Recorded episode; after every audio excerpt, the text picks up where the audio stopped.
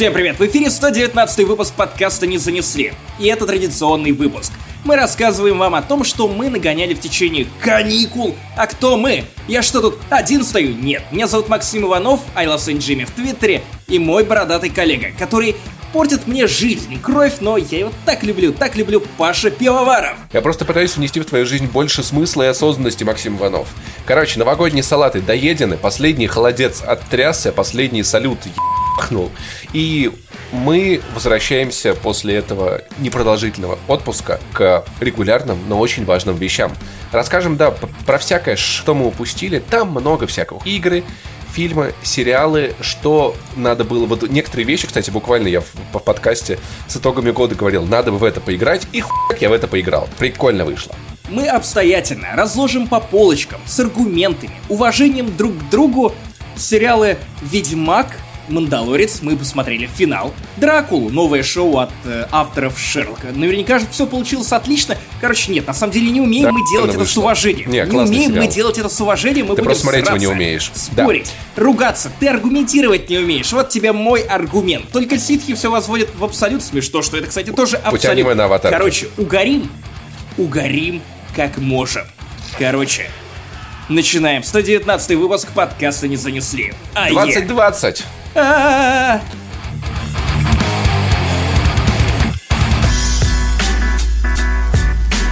Итак, начнется этот э, искрометный, потрясающий и насыщенный, но на самом деле дико расслабовый, потому что пиздец как все лень, пиздец как все лень. Выпуск с игры, которая все эти новогодние праздники была для меня, знаешь, таким напоминанием о том, что такое стресс. Что такое стресс, работа, мультитаскинг и все на свете. Короче, я нормально поиграл в Overcooked 2. Ты знаешь Overcooked? У тебя пригорело. А, не я, один я знаю, раз. Я знаю Overcooked, чувак. Потому что помнишь последний раз, когда мы у Иисуса я был тем самым Джокером, который всем подсирал. Пока вы, значит, пытались координировать работу трех людей по готовке на этой кухне, я был тем ебанутым, который каждому, каждому плевал в котел и срал в утреннюю кашу. Как вы поняли, Максим Иванов не очень хороший человек. Но мы, тем не менее, справились с Оверкуктом. Если, если вы не знаете, это при, прикольная игруля, она есть на куче платформ. На Nintendo Switch. Единственная платформа, Я бы советовал не играть на Nintendo Switch ни в коем случае, потому что даже на телевизоре... Но это, во-первых, общий совет просто. Во-вторых, даже на большом... My sweet summer child. На большом телевизоре где-то дюймов 30, в Overcooked, правда, очень мелковато играть. И только вот на огромной вот этой вот, вот моей плазме, которая у меня за спиной, я мог комфортно играть, все видеть, ничего не путать. Вы э, играете за двух поваров, двух-четырех поваров, которые суетятся по кухне. В свече прикольно что? Что много у кого есть э, лишние джойконы, и легче собраться в пати из четырех на этих маленьких половинках. Ну как лишние? Они, во-первых, мало половин, а во-вторых, у тебя по умолчанию в любом свече два джойкона. Да, и смотри, для больших консолей в Overcooked, оказывается, есть режим, чтобы играть на одном геймпаде в два человека. У вас просто делится управление между двумя половинками Одна геймпада. Одна винтовка на двоих. Да, типа того. То есть можно играть с двух геймпадов четверых. Мы с э, моей девушкой... Давай, Максим Иванов. Нет, что? Не, нет, что? все шу, шутки про то, что Паша и девушка остались в 2019 году. Хорошо, я не буду по ним скучать. Нет, ты просто воруешь мой хлеб, заявляя своей девушке, но хлеб прошлогодний. Опа! А, мы играли вдвоем, и на самом деле Overcooked это хорошая проверка типа отношений. Вы или посретесь в хлам, или все будет нормально, и вы научитесь вместе кооперироваться. И угадай, что? мы не посрались. Наверное, знаешь, вот в этом, в этом, в этом есть какая-то соль. Потому что вам надо делать бургеры, там тут нарезать, здесь передать, здесь помыть посуду. И нужно действовать четенько, без нервов, очень расслабленно и у ну, меня я выдерживал... Один, один вопрос, чувак. Ну-ка. Кто готовил вам праздничный стол на Новый год? Э, все, кроме нас. Мы приехали уже часов в 9. Тогда поздравляю. и мы, не, мы отлично понаготовили. В Overcooked, в общем, эта игра, она потрясает. Это реально одна из, по-моему, лучших кооперативных игр, которые просто маленькая, классная, а, небольшие уровни, и они все достаточно сложные. Очень постепенно вырастает сложность от простых блюд, дальше сложнее, дальше сложнее, потом начинаются уровни головоломки, где там, понимаешь, там все сходит с ума. То есть сначала это кухня, окей, потом по кухне начинают ходить люди, и тебе это мешает двигаться.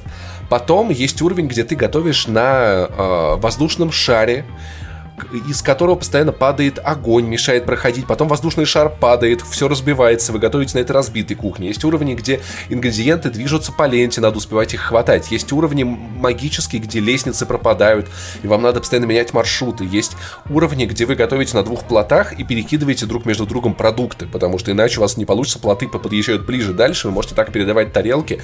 Это просто безумие. Есть один совершенно ебнутый уровень, где вообще нет фона, там какая-то гипно хуйта происходит, и просто все, что есть на кухне, все столешницы, все резалки, все плиты, все ездит в рандомном порядке, и надо просто дичайше славливаться. В левом верхнем углу, углу у вас рецепты, которые надо выдавать в идеале в правильной последовательности, правильной последовательности готовить. Тут ты режешь, пока там у тебя запекается, пока тут у тебя варится, там ты добавил э, рис, тут у тебя не хватает тарелок. Господи, и... да это, это ебаный стресс, я просто не понимаю людей, которые готовили вот для Нового года и потом такие, давай отдохнем. Overcooked. Ну, я, вот как-то так-то, вот это, это, это вот как дальнобойщик, который приходит, приезжает со смены, такой, в дальнобойщиков поиграю. Короче, ну, я вывозил, наверное, подряд мин, э, минут 20 этой игры, а потом я такой, так, все, стоп, мой мозг кипит. Идем курить. Нам срочно надо, типа, ну, типа, что типа того, нам надо как-то вот, вот от этого отвлечься, но я реально очень советую Overcooked. Э, первый раздавали в плюсе не так давно, но первая не такая прикольная. Вторую мы в итоге... Я, короче, тиснул просто на все праздники с работы бокс иксовый, чтобы пройти Untitled Goose Game за 200 рублей в Game Pass е. И мы перепробовали кучу всякой разной фигни, мы приценили его там же, вот, поиграли в Overcooked там, а потом купили его себе нормально на PlayStation э, со всеми дополнениями. И, короче, теперь будем дик- дико рубиться, продолжать заново все те же самые уровни, которые тебя просто ебали неимоверно, пролетаются так классно, и это большой кайф, так что я могу всем посоветовать. Вот в этот раз не просто попробованная, а прямо распробованная и прохаванная мной игра. Вот. Вишенка на торте здесь, кстати, уместно. Я хочу рецензию на эту игру, чтобы она была написана вот этими игражурскими штампами, связанными с едой. Если вам кажется, что если вам кажется, что это не игра сырая котлета, то вы ошибаетесь. Не, не графика, а жорево для глаз. А еще, а еще, ну, от игры знатно пригорает. Это тоже важно учитывать. Если у вас не варит котелок, то вам лучше в это не соваться да. и ускрутить. Так вот, давай перейдем к следующему пункту нашей сегодняшней повестки. Это фильм «Шестеро вне закона», он же Six Underground, Underground Six, я не помню, новый фильм Майкла Б. Одна из самых дорогих картин, снятых для Netflix, и в главной роли Райан Рейнольдс. Ох, чувак, если ты в этот момент подумал, что хм, звучит как один из самых кринжовых фильмов, который в принципе может породить человечество, то, блин, да, и в этом его главный плюс. Ты слышал вообще что-нибудь об этом? Да, я на самом деле очень хотел его посмотреть, но просто как-то руки не дошли. А, я вообще в целом, я уважаю Майкла Бэя. Я считаю, что его фильмы, а их можно критиковать за то, что они странные, они и там все завязано исключительно на спецэффектах, но он, у него есть собственный киноязык, то есть это очень важно. Он это, это взрывы. От скалы. Его киноязык это не только. поезд Слушай, сделал бум. И, и эпилептичная нарезка. Очень много еще в камере, в ее ракурсах, в ее поворотах, в угле, под которым он снимает. Очень много всего. И я считаю, что это безумно тупое, но потрясающе охуенное кино. Ну, то есть, к примеру, первых трансформеров я обожаю. Остальные трансформеры идут хуй. Скала был отличным фильмом, и мне хотелось посмотреть Underground Six, заранее зная, что это, ну, тупо боевик. Ну, то есть, не предъявлять к нему чувак. претензии в стиле, блядь, а как это они туда? Что хотел сказать автор? Серьезно, ебучкой на это просто невозможно смотреть, потому что у тебя инфаркт будет на первых же минутах, ну и, разумеется, это плохое кино. Но объективно это плохое кино, но это тот случай, когда guilty pleasure перевешивает все остальное. Миллиардер э, за***ался быть миллиардером. Он придумал, что если подстроить свою собственную смерть, то никто о тебе больше не знает, ты мертв для всего человечества, ты свободен от долгов, от обязательств и прочих хуй. А раз ты умер, то ты можешь собрать команду других людей, специалистов в разных областях, и начать воевать с терроризмом, потому что, ну, вы для каждого подстраиваете смерти и таким образом становитесь свободными. Это звучит как то, что я написал бы в девятом классе или что-то типа Это того. звучит как Майкл Бэй. Да. Который закончил третий класс. Вот, и тут вот это уровень первого класса. Не в том смысле, что все первоклассное, в смысле, ну, первоклашка писал абсолютно все и руководил всем этим, но, господи, насколько же это ну, классный первоклашка. Я хочу просто стоять на линейке рядом с этим первоклашкой и вручать ему медальки, потому что, ну вот прям ты смотришь на всю эту хуйню и понимаешь, что человек либо гений, либо он ебаный. ебнутый, либо он ебнутый гений. Прям с первых же минут все хорошо, потому что фильм открывается погоней на 20 минут по Италии. И вам сразу нужно понять, что фильм реально охуенно красивый. Ты понимаешь, куда пошли эти ебаные миллионы. Тут я не знаю, вот ей-богу, я не знаю, за что Майкл Бэй так сильно ненавидит автомобили. Он взрывает порядка 50, 60, возможно 70 автомобилей, но за весь фильм. Это реальные автомобили, а не просто какая-то компьютерная нарисованная хуйня, в которую ты не веришь. Если что-то взрывается в кадре, ну, скорее всего, это либо ваш пердак, либо реальный автомобиль, который взорвали на, э, на съемочной площадке. И это охуительно, потому что ну, все-таки есть разница, когда ты идешь в кино на условный Марвел и видишь, что когда там нужно показать, как машина переворачивается, тебе это рисует. Ну и глаз и мозг тоже замечает, понимает, а тут как просто нихуя себе, господи, так можно было? Можно было снять, когда одна тачка едет рядом с другой тачкой, и они едва друг друга затевают, и тут искры, вся хуйня, и злодея пробивает какой-то шпалой непонятный, и тебе все это показывают, кому-то что-то отрубают. Разумеется, тачка красиво уходит в занос, и в этот момент все в слоумо. И показывают голубей. Кто-то выпускает голубей, как будто это фильм Джона Эпично, Ву. я надеюсь, эпично. Это эпи... Разумеется, все это выглядит невероятно Это эпично. охуенно. Райан Рейнольдс кричит какой-то даме, мол, отойди, там же собачка. Они кого-то сбивают. Господи, ты понимаешь, что писал сумасшедший? Протест по Майклу Бэю. Это когда ты выступаешь с каким-то заявлением по телевизору, и через пять минут все уже выходят на улицу и начинают громить просто шатать существующий режим. Это так наивно, это так плохо, это так глупо, но это так прекрасно. При этом, на самом деле, у этого фильма нет сюжета. У него есть катсцены видеоигр. Очень зрелищных видеоигр, Единственный минус которых в том, что, ну, блин, это не видеоигры, ты не можешь этим управлять, ты можешь только наслаждаться. Там есть такой момент. Майкл Бэй внезапно решает, что вот пусть э, Райан Рейнольдс будет великим ученым, который зарабатывает на магнитах. И вся эта хуйня нужна только для того, чтобы показать, как Райан Рейнольдс, значит, жмет на пару кнопок на своем смартфоне и начинает притягивать э, всех за их э, железные штуки. Типа, вот на него бегут чуваки с автоматами, он нажимает кнопку, всех резко притягивает к другому полюсу магнита. То есть это сложно описать, но, блядь, это очень зрелищно, это работает, это глупо, ты смеешься, и смеешься от романтических линий. Кто кого ебет просто за 3 секунды, еб вашу мать. Это прекрасно. Если у вас есть лишние полтора часа, обязательно посмотрите. Финальная погоня пиздец как затянута, портит впечатление от фильма. Но, блять, это реально тот guilty pleasure, на который не жалеешь времени. Обязательно берите своего друга вторую половинку и берите пиво или вино, и вы реально отлично проведете эти полтора часа. Очень смешно. Лучшая комедия года. Причем предыдущего года, не этого. Я говорю, это не иронично. При этом самое забавное, что, ну, Майкл Бэй это режиссер, который, про которого мы знаем, что... Не, даже так. Который прям ассоциируется с IMAX, большой экран. И он берет и без какого-то говнения и занудства о том, что вот кино что-то не смотрит, берет и снимает боевик для Netflix. Он же нормально смотрится на телеке. Ну, Да он есть- охуенно смотрится на телеке. Более того, когда мы приехали с Ксюшей в Вену, там была реклама того, что, чуваки, в этом кинотеатре вы можете посмотреть этот фильм. В целом, я не знаю, что Скорсезе разнылся, короче. Вот Майкл Бэй такой, да хуй вообще, сюда сниму, туда сниму. Мне кажется, Майкл Бэй может снять боевик для, для ТикТока с э, бюджетом в 20 миллиардов долларов, это будет охуенно. Поэтому, вот, понимаешь, вот за это я его уважаю. Ну, то есть, да, вам может не нравиться то, что он делает, но то, что он делает, он делает охуенно. Тупорылые боевики Ну, в каком смысле? Вот, по- поэтому я обязательно как-нибудь, как-нибудь доберусь. Очень хочется и очень интересно. А мы тогда продолжим тоже по боевикам, но теперь по видеоигровым. Моя первая игра, которую я прошел целиком, наверное, с Days Gone или с Rage 2. Ёб И твою мать. Days это Gone. Ты- первая- Ты, специально напомнил мне, да? И это первая игра, которую я прошел в 2020 году.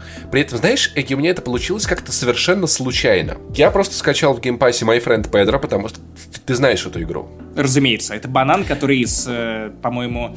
Не совсем. Там чувак, Нет, а им банан. управляет банан. Нет, нет, ты, ты, ты играешь за чувака в маске, а у него друг банан, который ему говорит, убей вот этих ребят, и этих убей, и тех убей. Вон тому в Короче, просто прицените трейлер, это очень классная игруля, завязанная на физоне, и я что-то начал в нее залипать, один уровень, два уровня. Я как так между делом в течение этих каникул как-то запускал, играл по паре уровней, и в итоге вот к моменту записи я ее просто взял и нахуй прошел. И где-то уже на середине игры я понял, как ее идеально описать. Платформер с псевдо 3D, Макс Пейн от мира платформеров.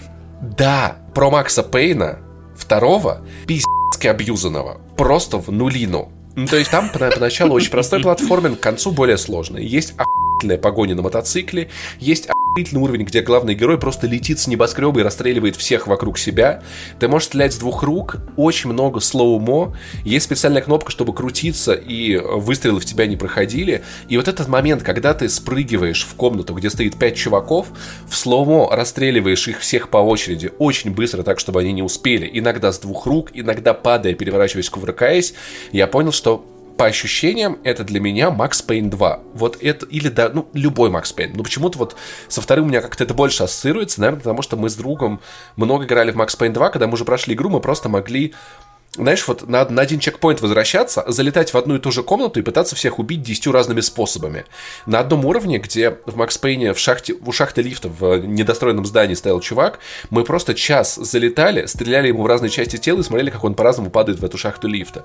В My Friend Pedro я, исп- я испытываю то же самое. Как красиво всем раздавать пизд в лицо из дробовика. Это просто охуенно. Я, то есть я правильно понимаю, что если объяснять тебя, Паша, твою сущность киноязыком Кристофера Нолана, то ты из тех людей, которые просто хотят видеть, чтобы мир горел.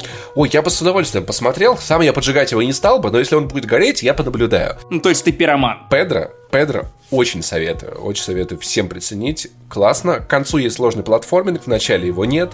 Э, есть замедление, вы в нем красиво стреляете, классная баллистика, она реально ощущается. Бегаешь, крутишь жалом туда-сюда. Нет, она на одного. Отстой. А, Сюжет детский банальный, но нужен ли он там нахуй? То есть он Это очень- игра про банан и да, как бы, чего, чего ты ждешь? Там есть история, но, но она подается очень иронично. К примеру, там, э, ну, Банана описывает главному герою, что происходит, и там есть один уровень посередине игры. Там сначала ты сражаешься с бандюками, потом с э, главного героя на него объявляют охоту, ну, как в Джонни Уике. Ну, то есть это литерали Макс Пейн. Ну, типа, типа того, на него начинают охотиться э, чуваки из стрелкового клуба, а потом противники еще сложнее. Он попадает в подземелье, где живут хардкорные геймеры. И Банан прям, прямо объясняет, что они играли в видеоигры, и теперь они не могут даже разговаривать, они понимают только язык жестокости и насилия, и они реально представляют большую угрозу. Надо отс- отстреливать геймеров, косплееров. Вот, короче, очень потрясающая, ироничная, классная игра. Всем советую приценить, просто дикий угар. Друзья, 2019 год был прекрасным годом для супергероики. У нас было очень много классных фильмов и сериалов про супергероев. То есть мы вот думали, что Пацаны. а оказалось, что не за***ались. Ты можешь сколько угодно хейтить Doom Патруль, тем не менее, это один из лучших сериалов про супергероев в Совершенно принципе. точно нет. Я уверен, что да. Пацаны. Мстители Про занудных финал. говноедов. Мстители финал. Великолепное полотно, которое подвело черту под кучей-кучей фильмов Марвел. То есть ты даже не ожидал того, что в принципе все может быть, ну так, стройно логично, не без огрехов, тем не менее важное событие. Братья Руссо не обосрались, это уже, ну, охуеть, какое достижение. Пацаны очень крутые, очень крутые пацаны и очень классная Харли Квин. Я начал смотреть ее дальше, и она еще пи***. Вот, вот, вот третья, четвертая, вторая серия охуенные. Те, кто слушает «Не занесли», знают, что мы все это освещали, мы все это хвалили в той или иной форме. Вы в курсе. Но вот то, что я только что назвал, это скорее, знаешь, вот высшая школа. Это вот, вот ученики, которые сумели, которые талантливые, у них есть деньги, у них есть мозги, а есть ПТУ. Есть гетто, куда загоняют людей, которые, ну, либо в начале своего пути, либо им просто вот нравится тусить в этом гетто и грабить людей, и это, разумеется, сериалы CW. О, да. Боже мой, я посмотрел «Кризис на бесконечных землях». И... Кринзис. Кринжис, да, да. Я думал, что ничего сильнее, чем новый фильм Майкла Бэя меня уже не поразит, но, боже мой, как, как же я был неправ. Потому что я, блядь, даже не знаю, как это описать. При этом вот я не мог оторваться от этого дерьма по ровно тем же причинам. Потому что куча супергероев, которых ты знаешь, сериалы, про которых ты когда-то смотрел, Стрела, Флэш, появляются новые какие-то вроде Black Bolt, это, по-моему, кстати, Э, он, действие его происходит в соседней вселенной. Это элитный таксист из Латвии. Ха-ха-ха, смешно. Это вообще-то эстонский стартап. Короче, есть э, Супергерл, есть, собственный Супермен, есть куча других сериалов, есть, э, господи, легенды завтрашнего дня. Просто вот огромная вселенная, с которой началась с сериала «Стрела». Все они начинают экранизировать один из самых эпичных сюжетов в истории DC, в котором просто все мультивселенные начинают схлопываться. Есть злобный антимонитор, который пожирает один мир за другим, чтобы в конце Кто- остался кто только антимонитор. Э? Ну, это такой местный Танос. Он против мониторов? Нет, там есть монитор, антимонитор, неважно, не забивай голову. Цель одна. А- Зачем антипланшет, антиробот-пылесос, антихолодильник. Хочу, Я- чтобы я жареное. придумал нового супергероя, анти-антикварная лавка. Зачем это нужно было DC в плане комиксов? Они хотели убрать кучу разных параллельных миров, чтобы оставить один. Потому что в какой-то момент параллельные миры всех заебали. Ну просто, ну ты убиваешь персонажа, но потом ты можешь в любой момент достать его из другой вселенной. Опа! Твои решения творческие не имеют никакого значения. Тут происходит то же самое. Антимонитор пожирает миры. Все хватаются за голову и думают, господи, как же нам победить-то? Тут появляется Лекс Лютер, которого играет Джон Крайер. Алан из двух с половиной человек. И я честно думаю, что Джон Крайер это очень талантливый актер. У него большой комедийный дар, и даже к последним очень хуёвым сезонам «Двух с половиной человек» он был одним из немногих, кто все еще вызывал улыбку, потому что он Ну, умеет играть жалко, стилистских чуваков, так которые... блядь, ну, короче, ты понял, о чем я. И тут это просто посмешище. И у меня возникает две мысли. Либо Джон Крайер все-таки очень хуевый актер, который был о- органичен только в одной роли, либо он прекрасно понимает, в чем он снимается, он обрился на лысо, отпустил бороду, чтобы не быть похожим на Алана из «Двух с половиной человек», и теперь он тут грозит Супермену. Еб твою мать, как же это смешно. Во-первых, как я уже прочитал в одном из интервью, все эти сериалы, все эти кроссоверы, они, а это самые эпичные из всех, которые когда-либо были у CW, они делаются на бюджет столовой Marvel. Поэтому, с одной стороны, я, ну, уважаю людей, которые за абсолютное копье пытаются свести кучу сериалов вместе и предоставить их фанатам некий кроссовер. Вот э, правильно называют эти сериалы CW, как вот э, по, по- по воскресеньям мультики включаешь, но примерно такой вот уровень развития Они всего. такие были, да. Не, при этом первый сезон Стрелы был классным, Флэш начинался прикольно, но потом это все очень быстро превратилось в ебучий детский сад и мыло просто. Но тут И- это пиздец. Тут они более-менее сосредотачиваются на том, что грядет пиздец, Танос всех придет и нагнет. И тут же в первой же серии умирает Оливер Квин, и ты такой, да, конечно же, они не воскресят его в следующей серии. Разумеется, они воскрешают его в следующей серии. Все натужно плачут. Тут Джон Крайер, который, блядь, ну просто смехотворен в роли Лекса Лютера. Ты вспоминаешь Майкла Розенбаума из Тайн Смолвилля, да даже Джесси Айзенберга из недовысера про Бэтмена против Супермена, вот и думаешь, блин, даже они были убедительны и лучше, но при этом ты не можешь оторваться от этой хуйни. Это настолько детское, наивное дерьмо, что просто, ну, это, это реально смешно. Эпичные битвы, какие-то сиджайные призраки налетают на команду, они отстреливаются от них, один стреляет в этих призраков стрелами, стрелы по какой-то причине попадают по призракам. В итоге они перемещаются на какую-то другую землю. Господи, стрела умирает. Что происходит? Ты ничего не понимаешь. Какие-то аватары. Они начинают прыгать с одной земли на другую землю. Они встречают э, чувака, который играл Бэтмена. Я уже не помню. Конор, по-моему, его фамилия. К сожалению, заб... А, Конрой наверное, который играл Бэтмена в мультсериале про Бэтмена, озвучивал Бэтмена в Batman Arkham, э, ну, серия Batman Arkham они, блять, кстати, ужасно сыграл. Тут он с- играет Бэтмена в экзоскелете, которому переломал что-то Супермен, и в итоге он немножечко так, э, ну, окосел, прям скажем. Что там вообще у них происходит, я не понимаю. Супермен ломает Бэтмена, типа, что нахуй? Да, и при этом он убивает его. Кстати, Бэтмен спит с летучими мышами, это важно. Это... Кто смотрел Хар- Харли Квин, тот поймет. Все это Да, отсылочка. и самое, самое то, чего я ждал, то, что довольно сильно рекламировалось, это возвращение Кларка Кента из Тайн Смолвиля. И знаешь, как-то это нихуя не удовлетворительно. Это возвращение Кларка Кента на буквально 5 минут. И очень лениво снятых 5 минут, потому что, ну, видимо, очень сложно согласовать какие-то съемочные графики и придумать, в принципе, что-то для этого персонажа, который вообще-то родом из другого сериала, более внятное. Короче, Кларк Кент просто забил на свое суперменство, у него появились дети, и он такой типа, ха, больше не хочу быть суперменом, буду растить пиздюков. И он теперь живет на ферме с ну, Лоис Лейн. Знаешь... И такой типа... А-а-а, насто... Настолько тупо, что Джон Крайер в образе Лекса Лютер даже не стал его убивать. Он просто наступил знаешь... на игрушечный паровозик Тут, или что-то на, еще. Навер... Наверное, мысль в том, что каждый отец это по-своему Супермен, потому что он помогает людям, бли, маленьким, родным, тупеньким, но людям это тоже да, очень но, но важно. это смешно, это смешно, потому что... В общем, год семьи в России, В итоге, в итоге этот э, Кларк Кент в исполнении Тома Уэллинга, который такой, знаешь, стал еще более мощным. И не, не то, чтобы он прям катастрофично постарел, да нет, вполне себе. Мог бы сниматься в «Возрождении Тайн Смолвиля», например.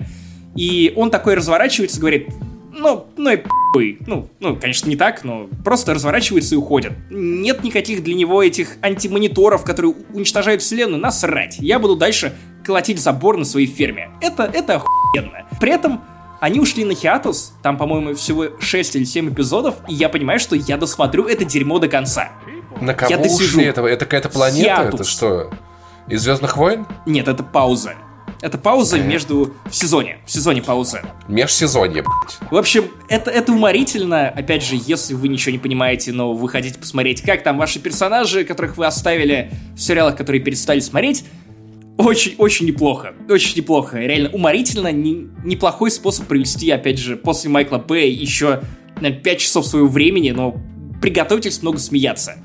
Ну, то есть ты в итоге не в курсе, что там происходило в вселенной, но ты как бы врубаешься или там... Или ну, они плюс-минус объясняют, но опять же, тут каждый диалог — это длинная экспозиция. Они переходят из одного помещения в другое, объясняют сюжет, переходят в другое помещение, многие сцены перебиваются тем, что появляется некий злодей, который все портит, или некий неожиданный гость, который все объясняет, и опять Слушай, же... прям как девятый эпизод новый. Звездных войн. Ну, типа того, да, да. Окей, потрясающе. Ну, в общем, вы, короче, поняли, Из одного что, ПТУ выпускались. Что надо смотреть или не смотреть. Я хуй знаю, я не могу понять. Пока Максим смотрел «Кризис на бесконечных землях», мы играли в Gears 5. Поскольку ну, был, был таки Xbox, и типа, если что-то есть кооперативного, когда Overcooked как бы тебя перенапряг, немножечко мозг расслабить, и это пятые герзы. Мы в итоге дошли до открытого мира, то есть это, это опять-таки не вся игра, она, я, я понял, большая, то есть как бы вот эта вот завязка довольно, уже с девчулей, довольно, да. с, дев, с девчулей есть, за сюжетом я не очень слежу, мне очень нравятся вот эти вот огромные мужчины в этих огромных латах с очень тонкой душевной организацией, все такие страдающие, такие прекрасные. Короче, э, блин, она жутко кондовая, но она все еще прикольная. Ну, то есть я все еще считаю, что Гирс не меняется практически, кроме робота там не появилось ни хуя интересного, ну, это но робот прикольный. Ну, что там, вот, вот, вот что там такое еще не было? Явления, Открытый мир. Физика. Были в четвертой части, были в четвертой части. Нет, открытый, не настолько открытый мир выражены, появился. как тут. Плюс ты не, я бы не увидел то, что потом происходит в открытых мирах. Кстати, я... полуоткрытых мирах. И эти самые полуоткрытые миры это тоже новшество для серии Gears of War. Да, но это просто хапка. Ну, то есть, если раньше тебя просто катсцены водили от локации к локации. Моральный выбор. Но до этого, до, до этого я еще не дошел. Моральный выбор, который влияет на сюжет. Ну, он уже в конце игры будет. Ну да. Но, по сути, в целом, стрелялка-то не, не переменилась. Единственное, но вот робот меня приколол. Им управляла Карина, и она справлялась просто в кайфах. Она в инвизе залетала в толпу врагов, всех разбывала. И я чувствовал себя немного неловко, потому что я бегаю в этой тяжелой броне. У меня тут пилорез, у меня тут гранатомет. Выходит босс, и я такой, так, блядь, сейчас надо взять эту пушку. От нее, как, как надо прицелиться, она какая-то непонятная. И Карина такая, я убила. Я такой, в смысле, блядь, что происходит? Просто вот этим вот шокером разбошил эту мразь, залетев туда в инвизе. И, короче, но красиво же, блин, красиво. Особенно вот на телеке с HDR и 4К смотришь картинку, она такая, такая насыщенная, такая сильная. Ну, то есть это технически, это очень красивая игра. И, знаешь, я понимаю, что во мне, то ли во мне... А вот ты играл на Xbox One X? Да то ли во мне говорит вот этот вот ребенок, который играл вот лет 10 назад в первые герзы на компе и такой, вот это вот подмогу, запрашиваем танки, всех сбили, луч из неба, саранча. Наверное, вот как вот у меня какая-то идет параллель все-таки со мной тамошним, и я такой, блядь. Я понял, что все-таки Gears 5 это моя любимая военная драма ever как бы я не любил Call of Duty, но в, Gear, в Gears 5 это все настолько... Ну вот, как, вот, вот адовая кухня, вот их метафора про... Метафора, я себе. Их разгон про Тетрис, который делает Epic Games, где все орут широкую на нашу позицию. И это прям вот, это реально то, за что, за что я люблю Gears. И опять-таки присоедин... просто присоединяюсь к, к Максиму, это реально вот лучшее, во что можно кайфануть на пару. Я думаю, что если бы я играл один, наверное, я бы так же, как четвертую, просто это не вынес бы. Слушай, да нет, нет, нет, одному тоже кайфно, потому что ты начинаешь больше внимания обращать на сюжет, и тут, в принципе, тоже есть в чем поковыряться, потому что именно в Gears 5 они из э, солдафонов делают людей. То есть зачатки того, что было в третьей части с этими драматичными сценами, тут это кульминирует в финале, где, ну вот, если вы прошли, то вы понимаете, о чем я, если еще не прошли, но вам интересно, вы поймете. Кто не понял, тот поймет. Тот поймет посмотрим, что будет. Я думаю, что ну, в целом из современных как бы аналогов того, вот, во что можно поиграть вот так вот на пару, их, их не очень много, поэтому гирзы в этом плане, они, конечно, классные. Ну, игра, по крайней мере, не хуже, чем, чем все предыдущее, это уже классно. Но, блин, меня так, так мудяет на этой лодке ебучей кататься. Она такая какая-то занудная. Я не могу. Я такой, ну нахуй это вот. От автора цитаты Мадраннер — это херня, где ты на грузовике 5 часов э, дрищешь да, в одну сторону. Чувак, хотя бы... ну, тут на лодке да, тебя прям утомляет. В Мадранер хотя бы физика интересна, а тут просто едешь, крутишь баранку налево-направо. Даже какого-то, ну ничего как-то нету, просто, просто, просто как будто специально э, растягивал геймплея. И типа, чтобы люди дольше играли в нашу игру. Может, они получают копеечку за каждую минуту, которую люди в играх от Game Pass а проводят. Я хуй знаю. Но в целом, еще, кстати, забавное наблюдение. Меня так въебывает все-таки интерфейс Xbox. И меня очень забавляет, что он мне постоянно предлагает продлить подписку, но продлить подписку нельзя. Я обожаю эту херню. Да, да, да, да, просто да, потрясающе. Да. Мое любимое. И кнопки найдешь. Сегодня я э, под, под, подрубил Xbox дома, включил его, запустил игру. У меня еще не... А, нет, я его включил, я, я собрался подключиться к Wi-Fi. Он мне выдал вот этот вот баннер с подпиской Xbox, но он, он его секунд 30 пытался загрузить, не загрузил, показал на нем ошибку. Ну, то есть, дядя, Зачем? Почему ты это делаешь? Э, но Потому что ты это ошибка. Герзы точно стоят того, так что тоже всем советую. Не, не, что, не что-то новое, но все еще приятно. Ну а если хотите какой-то более подробной рецензии, то опять же, я рассказывал очень подробно, по-моему, про эту игру в одном из э, прошлогодних выпусков подкаста. И мы переходим, наверное, к сердцу этого подкаста, к сериалу, который я хотел обсудить уже очень давно. В идеале, конечно, когда он вышел, потому что посмотрел я его достаточно оперативно, но лучше поздно, чем никогда. Все обсудили Ведьмака, и мы тоже нахуй обсудим Ведьмака, потому что мы можем. Потому ну что давай, мы давай, мы познали давай, жизнь. Доставай свою укулеле, играй эту ебаную мелодию, чтобы она снова у всех засела в голове. Я знаю, Простите, что ты пожалуйста. любишь это делать, что ты на вечеринке всех заебал. Давай, давай, давай. Дамы и господа, на сцене Ведьмаку люди. Заплатите чеканной монетой, чеканной монетой. О-о-о-о. На Patreon занесите нам с Максом за это. Вот. Я, короче, талантливый Потрясающе. исполнитель. Коричневая нота еще никогда не звучала так многогранно. А, охуенный же сериал. Нормальный?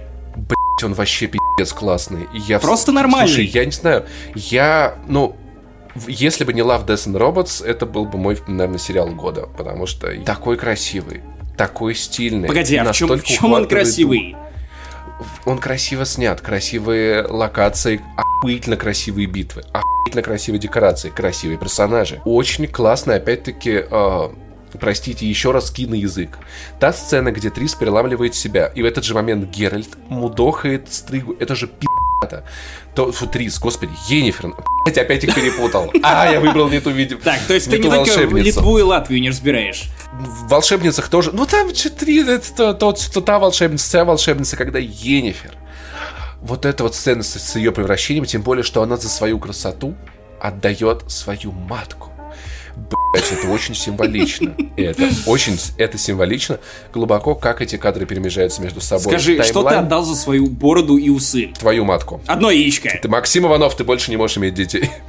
Нет, ты меня нет, конечно, можешь иметь детей, но, наверное, Я просто не собирался не, иметь не детей, у меня секс со взрослыми женщинами. Кстати, важная тема. Ты смотрел в, в русском или в, англи... в, в английском? 50 на 50. Я первую половину смотрел на английском, а потом я перешел на русский. Потому что так было удобнее, плюс вот эта зараза. Зараза. Это вот то, из-за чего я смотрел это на русском. Ну, то есть я просто, когда вот он первый раз говорит «Зараза», ты просто такой «да». И каждый, знаешь, вот, вот, вот как Мандалорец, я каждый раз, когда вот э, что-то милое Бэби Йода делал, я такой «оу». И когда Герли говорит «зараза», я такой «оу», это так охуенно. Ну, он классно звучит. Мне кажется, что если бы был бы сериал «Кроссовер», где один бы говорил «зараза», другой бы говорил «м-м-м». И это, это, был бы, это был бы лучший сериал на свете. Знаешь, да. я не в таком восторге от Ведьмака, но при этом мне зашло. Первые серии казались мне довольно плохими, за исключением финала первого эпизода, где была потрясающая драка, которую ставил, Такое кстати, знаешь, кто ставил ее? Майкл Король Бэй. ночи из Игры престолов. А, Очень ну да, жаль. Майкл Бэй. Он занимался, он занимался драками в первом сезоне. Очень жаль, что он не будет работать над вторым, поэтому я опасаюсь, что во втором сезоне драки могут быть хуже. Но мне не нравилось в первых эпизодах. Ну, графика отвратительная абсолютно во всем в сериале. Просто, ну, кроме стриги, наверное. Мне на самом деле только местами не понравилось. Но в целом ну, там вот эти какие-то муравьи, но это, местами это полный пи***ц. Ну, окей, ладно, бог с ним. Я втянулся, наверное, с третьего эпизода, как раз с момента, где и Стрыга, и Енифер, и ты понимаешь, как переначивают персонажей, которых ты знал по книгам и видеоиграм, и ты начинаешь даже с ними немного сродняться, и я не знаю, совпадение или нет, но опять же сериал я стал лучше воспринимать, как только я переключился на русский язык. Потому что, ну, я не знаю, почему-то в русском дубляже это звучит как-то органичнее, естественнее и живее. Главная моя претензия к Ведьмаку такая в том, что это какая-то ошибка при переводе. То есть, когда при переводе с одного языка на другой теряются некие смыслы. То есть, вроде все верно, а вроде что-то утеряно.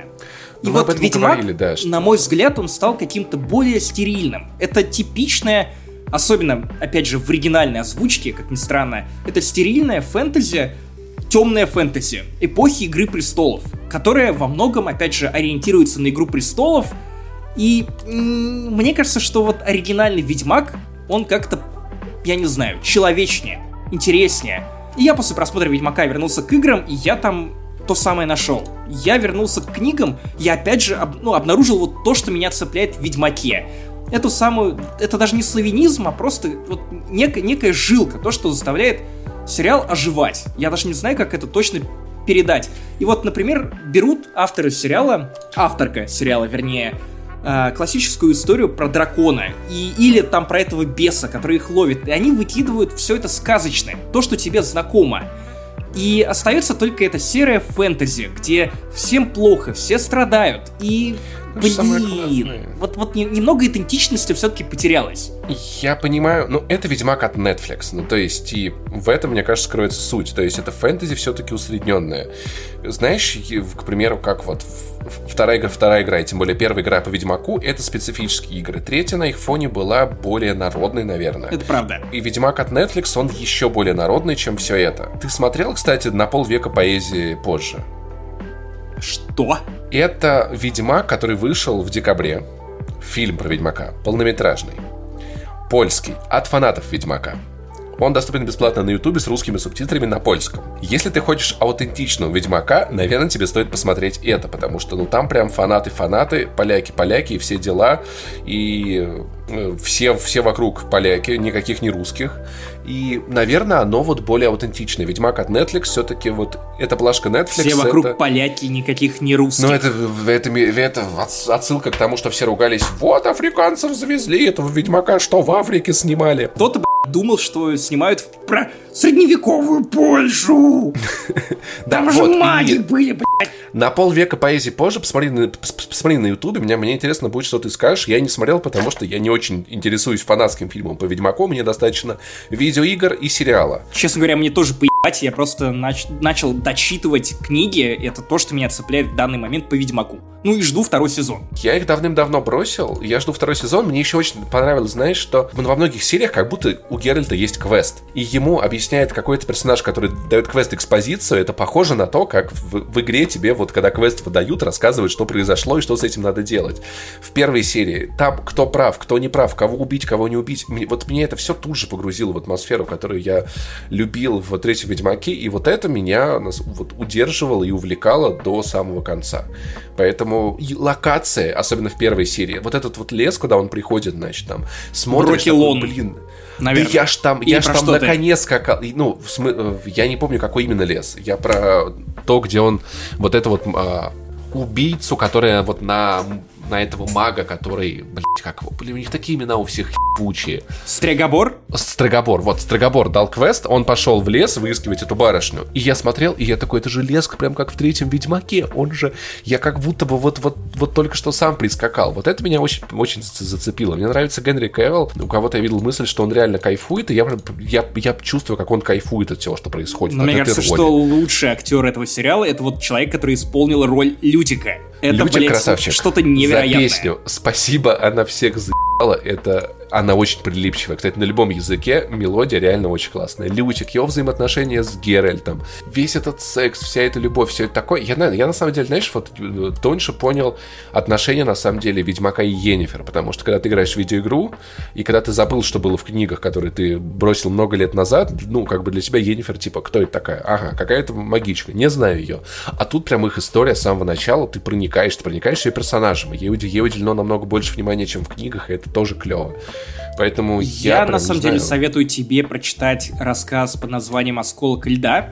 Он находится, по-моему, ближе к концу первой книги, и вот именно там он, он очень небольшой.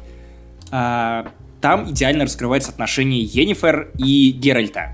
И опять же там появляется вот этот э, чернокожий паренек, который бывший любовник, э, чуть не сказал Геральта, Енифер. Вот, и там они выясняют отношения, и дело чуть не доходит до дуэли. Ну, я охуевал. Ну, то есть, и вот в хорошем смысле я прям такой, типа, блядь, что происходит, что тут происходит, и дичайше от него кайфанул. То есть, это вот если не вдаваться в глубокие анализы, там, там, тут киноязык, там, то-то, тут сценарий, я просто посмотрел его в диких кайфах. Почему-то по графике он, правда, не так хорош, как другие проекты Netflix. Я не знаю, здесь все сложнее. Потому что весь бюджет ушел на Генри Кавилла. Слушай, ну с, с, одной, с одной стороны, да, с другой стороны, но вот Вадим Иллюстратов писал то, что почему вот э, сериалу «Затерянный в космосе» дают так много денег, а Ведьмаку нет. Но мне кажется, что дело не просто в деньгах. Ну, вот ты не можешь просто влить в сериал денег, и он станет лучше. Это все-таки и команды, которые его делают, это люди, это продакшн, это очень, очень много сложных слоев. Поэтому я думаю, здесь есть какие-то другие проблемы, но мне было окей. То есть меня почти ничего не всрало. Вот бы он в Гвинт еще поиграл, и очень, очень хочется на Золтана посмотреть и ждать теперь Ну, вот проблема там, моя была в том, что я года. в эти моменты моменты немножко отвлекался, потому что я помню, что, ну, ну, тоньше это было в книгах. И, с одной стороны, понятно, что это отдельное произведение. Да. Разумеется, смыслы при переводе из одного медиума в другой теряются. Но вот как-то не знаю. От Ведьмака всегда ждешь чего-то более тонкого, а тут, ну, часто идут в лоб. Может быть, меня не так парило, что потому что я книги не читал, хер его знает. Ну, то есть я люблю Геральта в видеоиграх, и относительно моего опыта в видеоиграх этот сериал меня очень впечатлил. Он Кстати, дал мне вот и атмосферу, моя, и моя визуал. любимая реакция на выход этого сериала это то, что Ведьмак на ПК побил все рекорды по онлайну в Стиме. Еп, еп, ну еще бы он не побил. Четыре года меня спустя, чуть... это такого, чтобы вы понимали, такого просто не происходит с видеоиграми. А тут, пожалуйста, прецедент, и я думаю, что нет варианта у CD Project Red взять и не сделать нового Ведьмака. Особенно на фоне того, что, вероятно, именно у Ведьмака от Netflix есть шансы стать новой игрой престолов, которую смотрят вообще все. Потому что, ну, по, по, по охвату, мне кажется, что это вполне сопоставимо. Ну, не по... И... Пока что, пока что, разумеется, не по цифрам, но в целом по уровню вовлечения, заинтересованности аудитории.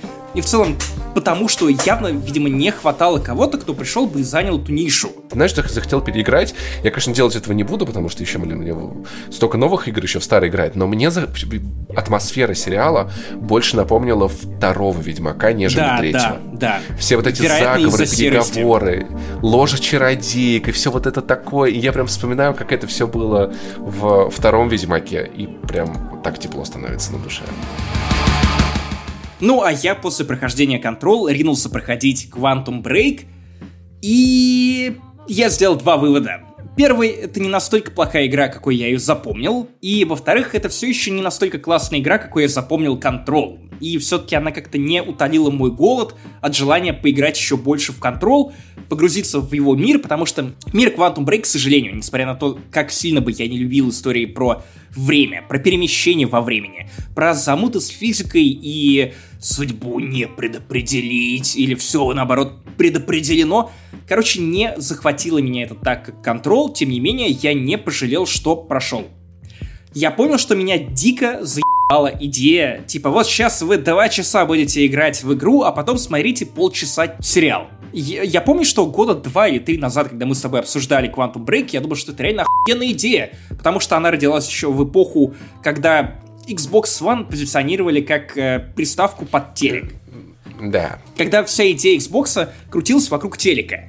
Но вот сейчас, в 2019 году, когда я проходил Quantum Break, это просто было типа, чуваки, я просто хочу еще больше играть. Я не хочу, чтобы мне указывали, когда именно мне смотреть сериалы. У меня два разных настроения под сериалы и под игру. Я в рецензии своей описывал, что... Ну и в подкасте рассказывал, что вот эти вот, этот сериал мне видится для Quantum Break это как коллекционный предмет. Ну, то есть э, сериал, он вот по сути напоминает истории, которые ты читаешь в записках ученых, в их дневниках. Это просто больше контекста этого мира. Если ты хочешь в него погрузиться, ты его смотришь. Не хочешь погрузиться, ты без него охуенно играешь. Так что, ну, для меня он был просто способом углубиться в игру, если ты хочешь этого. Но мне кажется, он правда не обязательный. Ну, наверное. Еще я понял, что меня вообще не привлекает боевка Quantum Break, особенно на фоне Control, где мне реально нравилось швыряться разными кусками обстановки. Просто потому что это весело. Я ощущал себя богом, особенно ближе к концу игры, когда у тебя есть и левитация, и броски. И вообще ты можешь делать что хочешь, быстро перемещаешься. Сражаешься с зеркальным отражением главной героини в одном из побочных квестов. Все это круто, а тут, ну, я довольно быстро переключился на самый легкий режим сложности, потому что я понял, что мне интересно узнать, да. чем закончится этот сюжет. Мне не интересно проходить одни и те же моменты, ну вот, которые просто почему-то искусственно переусложнили или как-то не продумали. И сдается мне, что у Remedy вечно были какие-то проблемы с балансом, потому что я помню, что что-то подобное меня смущало в Alan Wake, например. Там очень всратая стрельба, мне нравились способности, но их часто отнимали и заставляли тебя стрелять, получалось не так прикольно. Кстати, знаешь, как называлась бы игра Remedy про массовые шутинги? Так, я уже, я уже напрягся, ну давай. Quantum Breivik. И...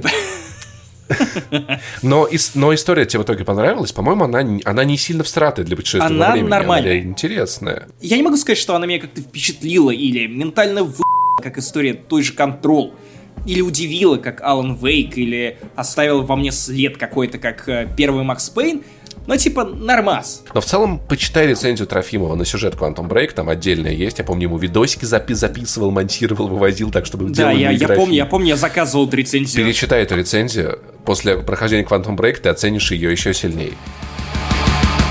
Что такое маяк? Это вот это, которое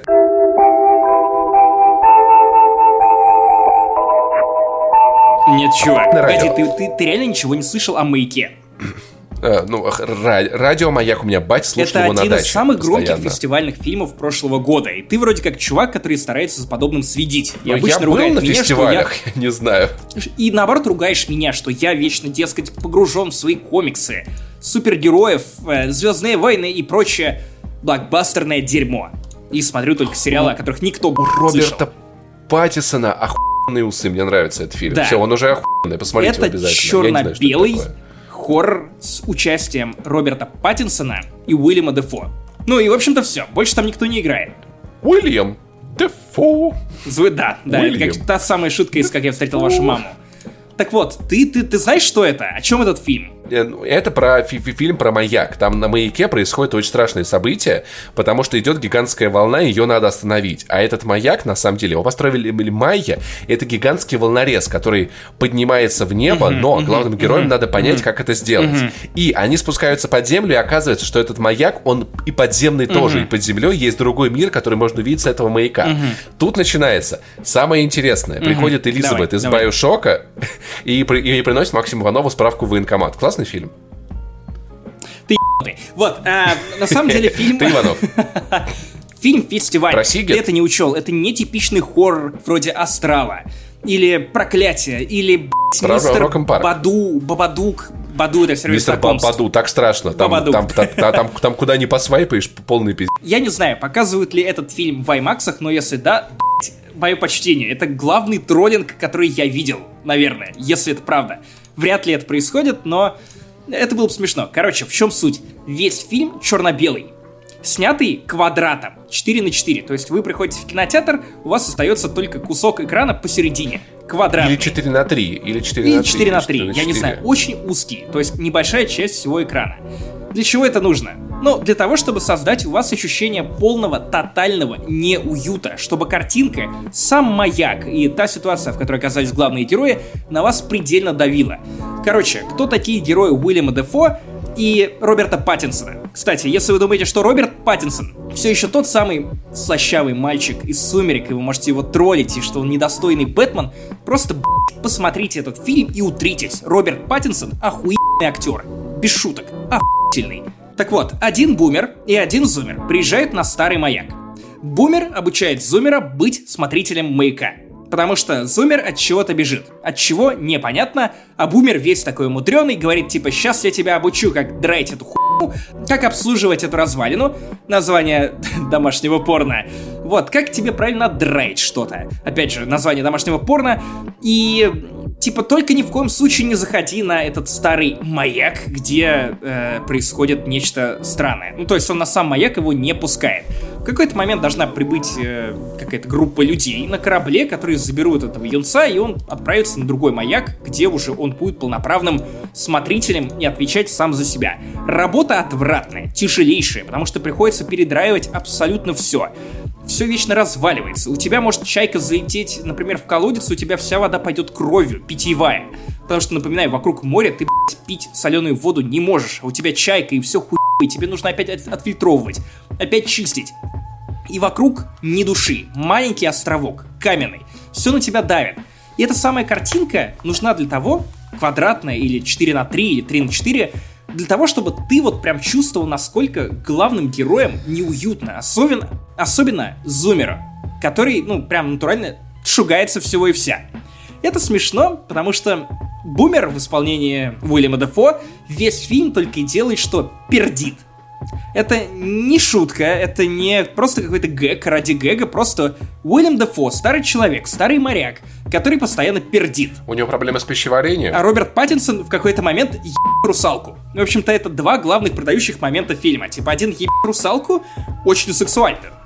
Должен сказать, что у меня, к сожалению, привстал на русалку. Возможно, потому что я переехал в Латвию и мы все испытываем нежные чувства к рыбе. Ну, подожди, подожди, подожди, а вот тот момент, где он ебет русалку, а второй пердит, это, я надеюсь, одновременно происходит? Конечно. В одной конечно, комнате? Да. Это фильм, который обволакивает тебя целиком. Вообще, в идеале, разумеется, это лучше смотреть дома. Потому что тут очень завывающий звук. Какие-то корабли, или шум прибоя, или шум маяка, или скрип досок в этом старом доме смотрителя рядом. Все очень стрёмно. Чуваки, просто, если у вас хорошая аудиосистема, несомненно, посмотрите это дома. Желательно в наушниках. Вы напряжетесь просто Обязательно куп- купите рыбы, чтобы вонять на всю комнату. Обязательно. И пердите. Сушеный. Пердите усиленно. Перед Для этого поешьте съешьте бобов, да. Для аналогии, что из себя представляет этот фильм, у меня вот есть только два варианта. Первый фильм это «Сияние», где тоже рассказывают о том, как герои оказываются в запертом помещении, и один из них начинает сходить с ума довольно скоропостижно. Тут примерно то же самое. И в том и в другом фильме ты теряешь чувство реальности, чувство времени. Тут даже есть сцена, в, как, в которой Роберт Паттинсон рукой расшибает часы. То есть ты вообще не понимаешь, это таймлайны какие, что вообще происходит, сколько они на этом острове, придут ли спасатели, что, что блядь, творится. А вот это вот чушь, это выдумка, а русалка была или нет? То есть, ну вот, это фильм того типа, как, когда ты после просмотра приходишь такой типа, ебать, мне нужно посмотреть кучу эссе, чтобы приблизительно понять, что это было. Ну как же интересно, господи. Если бы на меня э, пердел Уильям Дефо, я бы тоже сошел с ума на самом деле. Так что я его вполне себе понимаю, пацана вообще. А второй фильм более неожиданный. Это «Зеленый слоник». Потому что уровень охуительных историй, уровень доеба друг друга, ну, вот примерно такой же. Я, кстати, до сих пор не смотрел. Я не знаю, что там происходит, если честно, в этом О, ну, слонике. прим- э, кстати, вот опять же, «Зеленый слоник» — это фильм из категории одной с «Сиянием» и «Маяком». Ну, то есть, запертое пространство, где два персонажа в течение всего фильма друг друга доебывают. Один срет в тарелку, другой... Ну, в смысле, это я все еще про зеленый Соник, если что. Потому что тут уже сложно понять... Не про где... сияние. Да, да, да. Где... Сложно понять, где происходит переход на маяк. И, блядь, это прекрасное кино. Очень странное, очень всратое полностью погружающее тебя в свою атмосферу. Оно идет, по-моему, больше двух часов. Ты вообще не замечаешь, как они проходят. Надо посмотреть эту хуйню про маяк обязательно. С Bioshock это никак не связано, да? Нет, нет, разумеется, нет.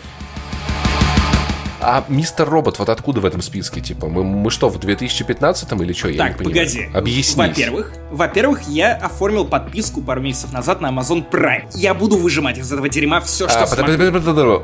Ты просто забываешь ее отменить, да? И такой, да, да, надо что-нибудь да. посмотреть. Очевидно, окей. Миссис Мейзел посмотри. К тому же в прошлом году сериал закончился. И вот Сережа Епихин из Бердикаста говорил о том, что финал Мистера Робота это по уровню где-то близкое, а то и лучше, по его мнению, чем Breaking Bad финал. Я такой, ну, ни себе. То есть, ну, Breaking Bad один из моих любимых сериалов. Я безуспешно уже год ищу ему некую замену по уровню качество и погружение в персонажей странно звучит, но ладно. И вовлечение в этот сериал я вот сейчас начал смотреть «Клан Сопрано», которого до этого не видел, и как бы тут же у меня щелкнул, я понял, что это великий сериал. Я понимаю, почему его называют одним из величайших. И вот как-то я подумал, что если уж я не могу найти помимо клана Сопрано что-то похожее по уровню и моему предполагаемому вовлечению в шоу, то почему бы не попробовать Мистер Робота? Слушай, я дропнул Мистер Робота на втором сезоне. То есть мне нравился первый, мне нравилась вот эта вот антиправительственная хуйня. Хакеры, мы боремся с обществом, все такое, вот это вот левацкая милая хуйня. А когда во втором сезоне началась жуткая наркомания, я такой, бля, это так утомительно, и дропнул Охуеть. Ну да, второй сезон считается одним из самых слабых. Я знаю, что потом в третьем сезоне они объясняют всю которая происходила во втором, делают ее более прикольной с точки зрения контекста. И вот третий, четвертый сезон как раз вот то, ради чего последние годы смотрели Мистера Робота, почему его хвалили и почему предположительно называют финал вот классным и ставят его на один уровень с Breaking Bad. Я пока что не могу говорить ни о чем, кроме как половины первого сезона, но могу сказать, что, блин, мне заходит. Наверное, потому что я соскучился, опять же, по этим мрачным историям про хакеров. Мне очень нравится Рами Малик, который отыгрывает тут такого депрессивного э, социопата, который не умеет общаться с обществом и людьми и не вклинивается в него. Аутиста на самом деле. И ну, да, да, просто... да, да, да.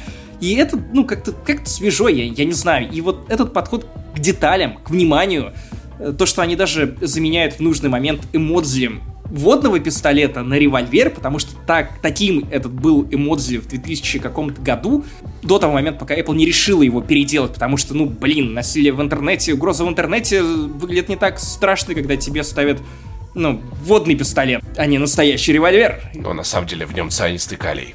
Короче, это я не могу сказать, что я прям поражен пока что сюжетом, но мне нравится флоу, мне нравится то, что это такой сериал про самого себя. Ну, то есть он достаточно А ты на каком талантлив. сезоне сейчас? Первый сезон.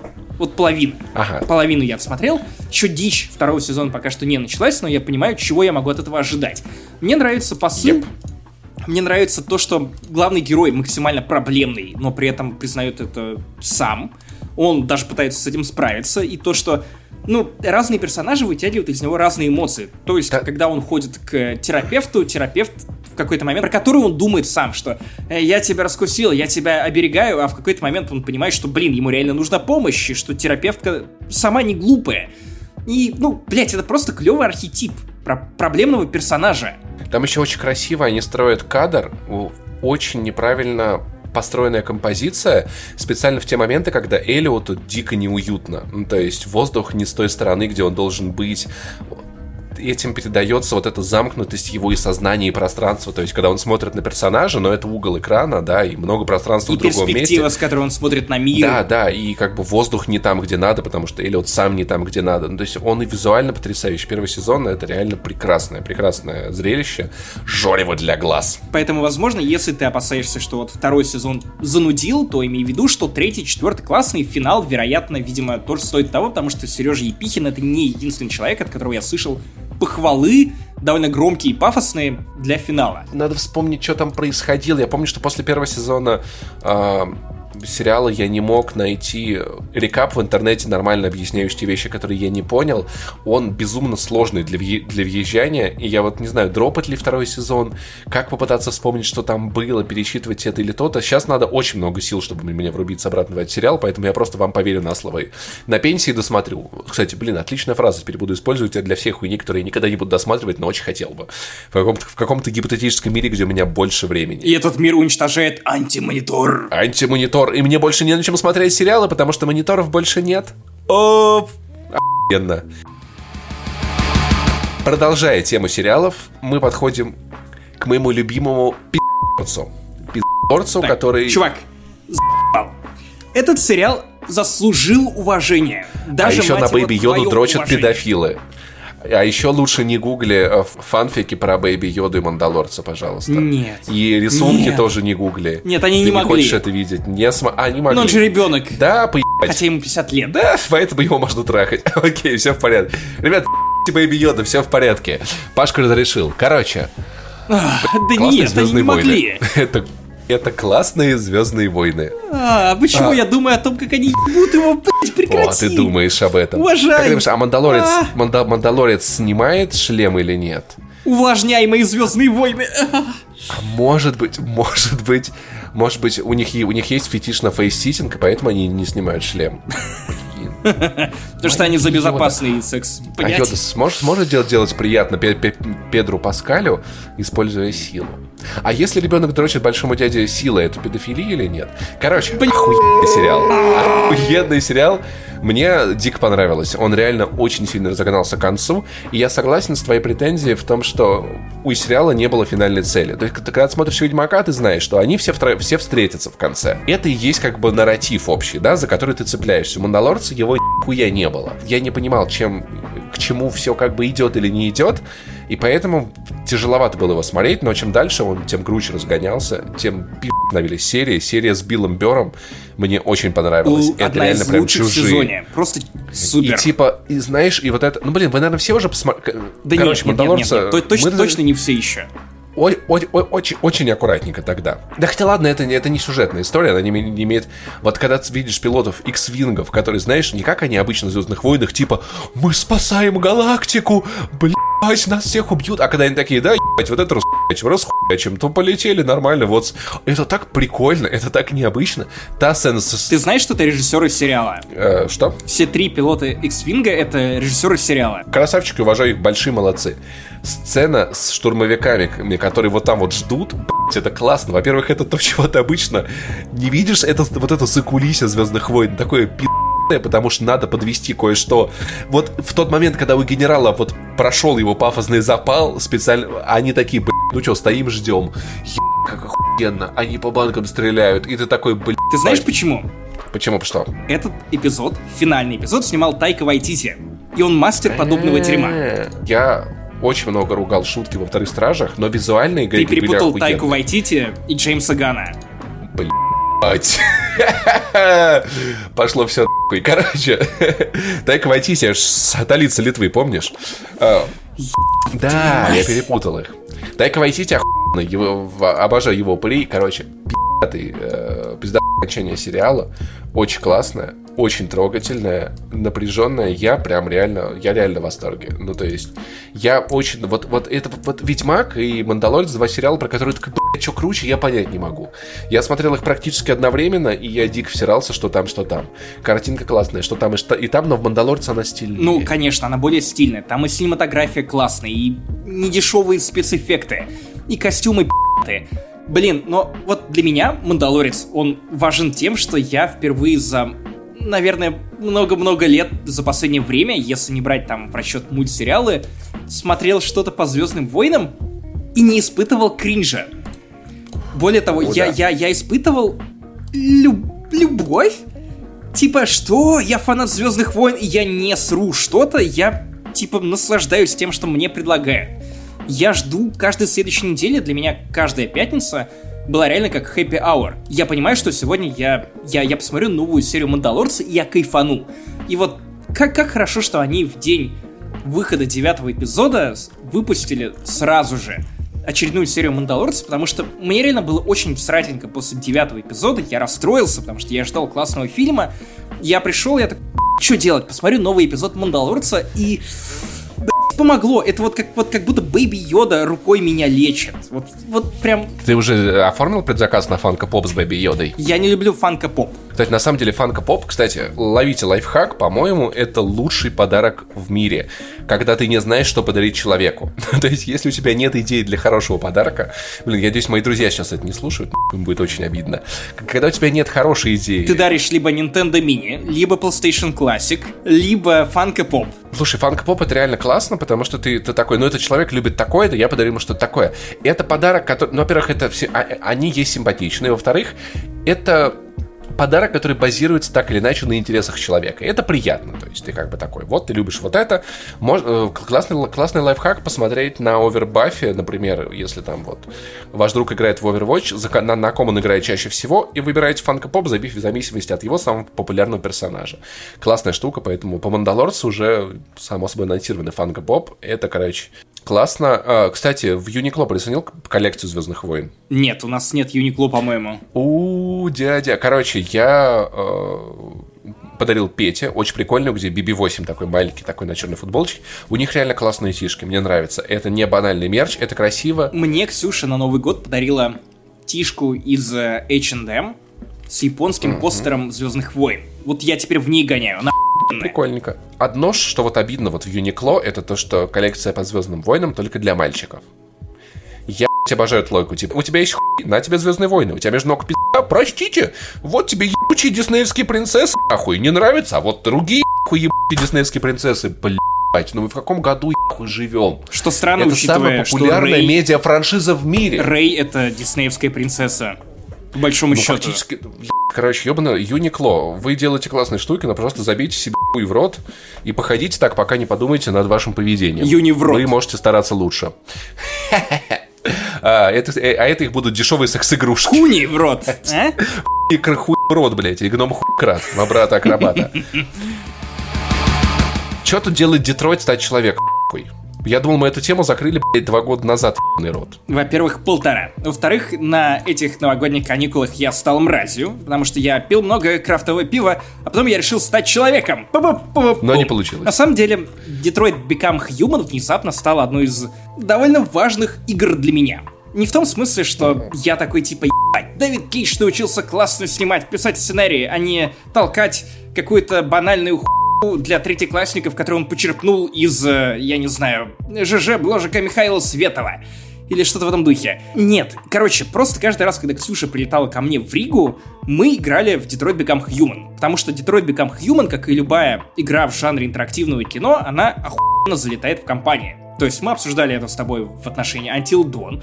Я толкал ту же самую мысль в отношении Man of Medan, которая вот часть этой антологии Dark Pictures от авторов Until Dawn. И для Детройта это, ну, вот то же самое.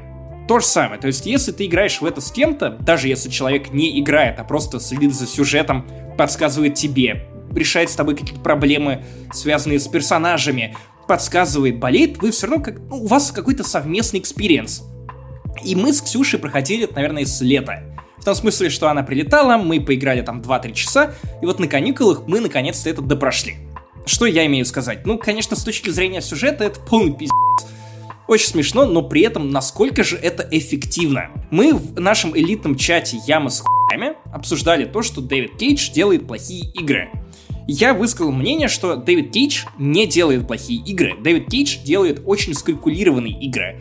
Это продукт, который направлен на определенную аудиторию, и у этих игр, у этого жанра реально есть огромное количество людей, которые хотят именно этого. И он понимает, как работать с их эмоциями. Он знает, на что надавить. Каких персонажей придумать для того, чтобы они стали популярны. Потому что у Detroit Become Human гигантская фан-база в России. Из-за того, что там есть О, да. миловидный андроид Конор, который всем залетел. Я с ним фоткался. Он мои усы заценил. И на самом деле я после вот выхода этой игры узнал слово, слово драма-порн Ты, ты знаешь это определение. Ну, разумеется. Если вдруг это такие произведения, которые давят на жалость, давят на жалость, а потом еще давят на жалость, и там нету ничего, кроме давления на жалость. И это оно в чистом виде, но да, в этом, я, я понимаю, в этом есть прикол. Очень интересно, что это игры, которые, кстати, просто залетают людям, которые не играют в игры. Да, То есть я, да. я помню, как-то на работе у нас был диалог, пришла новая девочка в отдел рекламы, такая, ой, видеоигры, я тоже играю в видеоигры. Я такой, типа, ну прикольно, а в какие видеоигры ты играешь? Она такая, ну вот э, Detroit Become Human, Heavy Rain, Beyond Two Souls. Я такой, ну понятно, парень показал, да, очевидно, короче, в общем. Потому что Какой вот шовинист. садить человека... Пчела, ну это, это факт. Это просто факт, мы просто с этим живем. Что, типа, Карине если мальчик хочет показать девочке, которая вообще не знает... Слушай, все, все, да, все, да, да, все люди разные, да, все женщины тоже разные. Ладно, она играет хардкорнее, чем я. Но просто про то, что если Название есть девочка, которая не порно. играет в видеоигры, то вы, скорее всего, покажете ей какую-то из этих. Чтобы вот как-то вот показать ей вот какой-то такой мир. Это Из вот этих, такая вот точка входа для всего этого. Короче, внезапно я реально проникся уважением к Дэвиду Кейджу. Не к тому, что он пишет, но тем не менее это действенно. И это заставляло меня переживать, и Ксюшу. И в финале мы даже думали над некоторыми нашими решениями сюжетными. Просто откладывали геймпад, ставили на паузу и такие созывали совет джедаев. Типа, что мы будем делать с этим э, уебком? Хотим ли мы его казнить? А вот этого... Он вроде как стал нашим другом. Хотим ли мы им жертвовать? Но ведь благая цель. То есть, такие обсуждения, они мало того, что сближают вас, это еще и просто, ну, пизда. Я не знаю, у меня Сколько, сколько раз вы посрались? ни разу, Ладно, окей, ни хорошо. разу, просто мы проговаривали все это вслух. Понимаешь? Можно, можно решать все дела дипломатией. Это не работает в случае с тобой и мной. Это не работает в случае с тобой. С тобой. Нет, с, А, тоб- нет с тобой. С тобой. Нет, с тобой. Пошел нахуй. Я, блядь, дипломат, Кстати, я бы тебе в рот толкал. Я забыл сказать, что лучший диалог из фильма «Маяк» звучит как «What? What? What? What? What? What?» И так пять минут. Кстати, отсылка к фильму «Брат 2», где главный герой уламывал женщину на, на секс фразой «Да ты чё? Ну чё? Да чё? Я думал, ну это чё? Метрон, Ну но чё в фильме Ну «Брат чё? 2» Ну должно чё?» э, был звучать не «What? What? А брат? Брат? Брат? Брат?» И мне нравится, что в Детройте можно перематывать варианты и смотреть, что было бы, если бы ты поступил по-другому. Это классно. То есть она, она механически лучше остальных Да, но для Кейджа. ОКР это А. Когда ты видишь, что ты упустил, ты такой «Еб вашу мать, просто... Научись жить с этим, это отлично. Дэвид Кейдж учит тебя это. Кстати, смешная тема. Э, несмотря на то, что весь Detroit Become Human это штука про драма-порн, лучший эпизод Детройта это хоррор. Это момент, когда Маркус, андроид, который становится таким ребелом, предводителем восстания, оказ- просыпается на Как помойке бомжижик такой. и да. начинает собирать себя по кускам. И это, очень страшно. Почему-то у меня вот именно вот этот момент Он очень классный я момент, не знаю, да. я проассоциировал его с Терминатором. Вот причем первым, У меня наверное. все еще нет эмпатии к этим роботам, потому что я не понимаю, а зачем им вообще чувство, зачем им чувство боли? Типа, я не знаю, это же просто Там айфоны, много вопросов, которые чувак. умнее. Я не знаю, типа... Но анализировать Дэвида Кейджа бесполезно. Это как э, с Джей Абрамсом. Бесполезно анализировать да. фильмы Джей Джей Абрамса. Это история это про эмоции, полезно. про то, что ты должен испытывать. Это то, что интересно этим режиссерам. Остальное у них просто У Джей идет... Джей Абрамса это не то. Джей Джей Абр- Абрамса просто интересно идти и оттуда снимать «Звездные войны» свои. Да, подбирая, Сериал- чиня эту франшизу после Райана Джонсона. Райан Джонсон сделал лучшее, что было в «Звездных войнах», но, по моему мнению, за все время, а, но на самом деле в э, новой трилогии. На самом деле он говна Короче. поел, ну ладно. Нет, он, нет, он снял кино, Какой-то. Ты, наверное, про Knives Out. которое ты смотреть не умеешь. И- В рот я тебе не умею смотреть. Понял? Да, А, это за- факт. Мнение ты, твое мне не ты интересно. смотришь мне в глаза, когда сосешь. Я не понял. Сериал «Вращение». Ты не... Вот. Погоди. Поэт- И Райана Джонсон ты Это тоже про не то, понял. как я вращаю тебя на хуй, твое мнение. Понял? Вот такой сериал. Как тебе Да, оно-то фигурист? Катись отсюда нахуй. Короче, По тонкому льду, Я по которому ты сейчас ходишь. я всегда хожу по тонкому льду, льду Максим Иванов. И смотрю, как Я ты фигурист, там потому вот что внизу я под этим фигуристый. льдом купаешься. Ты фигурист, потому что ты фигура в форме нуля. Понял? Ты, кстати, знал, что, что тройной тулуп это не потому, что это одежда, типа тулуп. Это на самом деле Тулуп. Ну, То как есть бы, луп. это, ну, да, типа, короче, я такой, типа, ебать, это вращение на пальцах. Я, я думал, что, возможно, это, это, это то, что делают фигуристы, когда им холодно, они заворачиваются в тулуп и, типа, греются. Короче, сериал «Вращение». Я думал, вращение на пальцах называется фингеринг. Поинтересуйся фигу- фигурным катанием. Нахуяк, Максим Иванов, и катись отсюда по льду. И это сериал на Netflix. Короче, если вы любите э, фильмы про фигуристов, то этот сериал должен вам понравиться. Он берет все то, что вот, знаешь, вот эти вот все эти фигурные драмы, типа, я не могу кататься, потому что у меня травма, на меня давит мать, на меня давит все, я все брошу, но я не могу бросить лед, ведь я рождена на льде, я буду на нем кататься туда-сюда. Э, э, где-то в Норильске, я рождена на льду. И там все закручивается, там, там все вращается. Там играет та вот эта девчуля из э, «Пятых пиратов Карибского моря», которая миленькая, у которой, помнишь, мать была институтка. Зачем ты напомнил? Лучше шути про Бэйби Йоду, которого спаривают с Мандалорцем. Боже, блядь. Главную героиню играет Кая Скоделарио. А, красивая женщина, красивая фигуристка, которая крутится на этом льду. И это сериал, который ты смотришь такой, блядь, как меня заебали эти драмы про фигуристов. Они всегда, у них есть травма, они страдают, потом они преодолевают себя, и они справляются, и всех побеждают, и ты такой типа, не, снова фигуристы. У всех все плохо, все там мать кошмарит, деда кошмарит, никто ничего не понимает, эти ужасные мамаши, которые... Деда кошмарит, это девятый эпизод Звездных да. войн.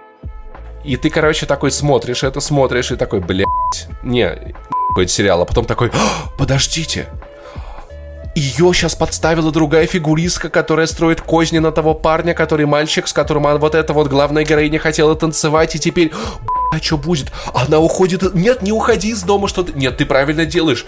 Это... Нет, эта мать поступает неправильно, хотя, может, она ее любит, и, и, и ты спустя какое-то время обнаруживаешь себя э, вот с вот таким лицом, типа, что дальше-то будет, рот. Ну, то есть, это, с одной стороны... Ты же понимаешь, вроде... что это как будто бы более скучная версия этих заставок из пацанок, где они рассказывают историю каждой пацанки. Нет, чел, это очень интересно. Во-первых, это снято красиво. Это, ну, так, ты видел, как сняли четвертый сезон реально. пацанок? Между прочим, там выложили версию на YouTube, где показывают сиськи и не цензурит мат. А, сиськи показывают там довольно часто. Если такой на Netflix. Итак, 2020 год. Уже 2020 год. Никто, абсолютно никто, Иванов впервые посмотрел «Голодные игры». Реально, до этого Я, видел кстати, так и не смотрел. только через обзоры Бэткомедиана, а делал обзор только первой части.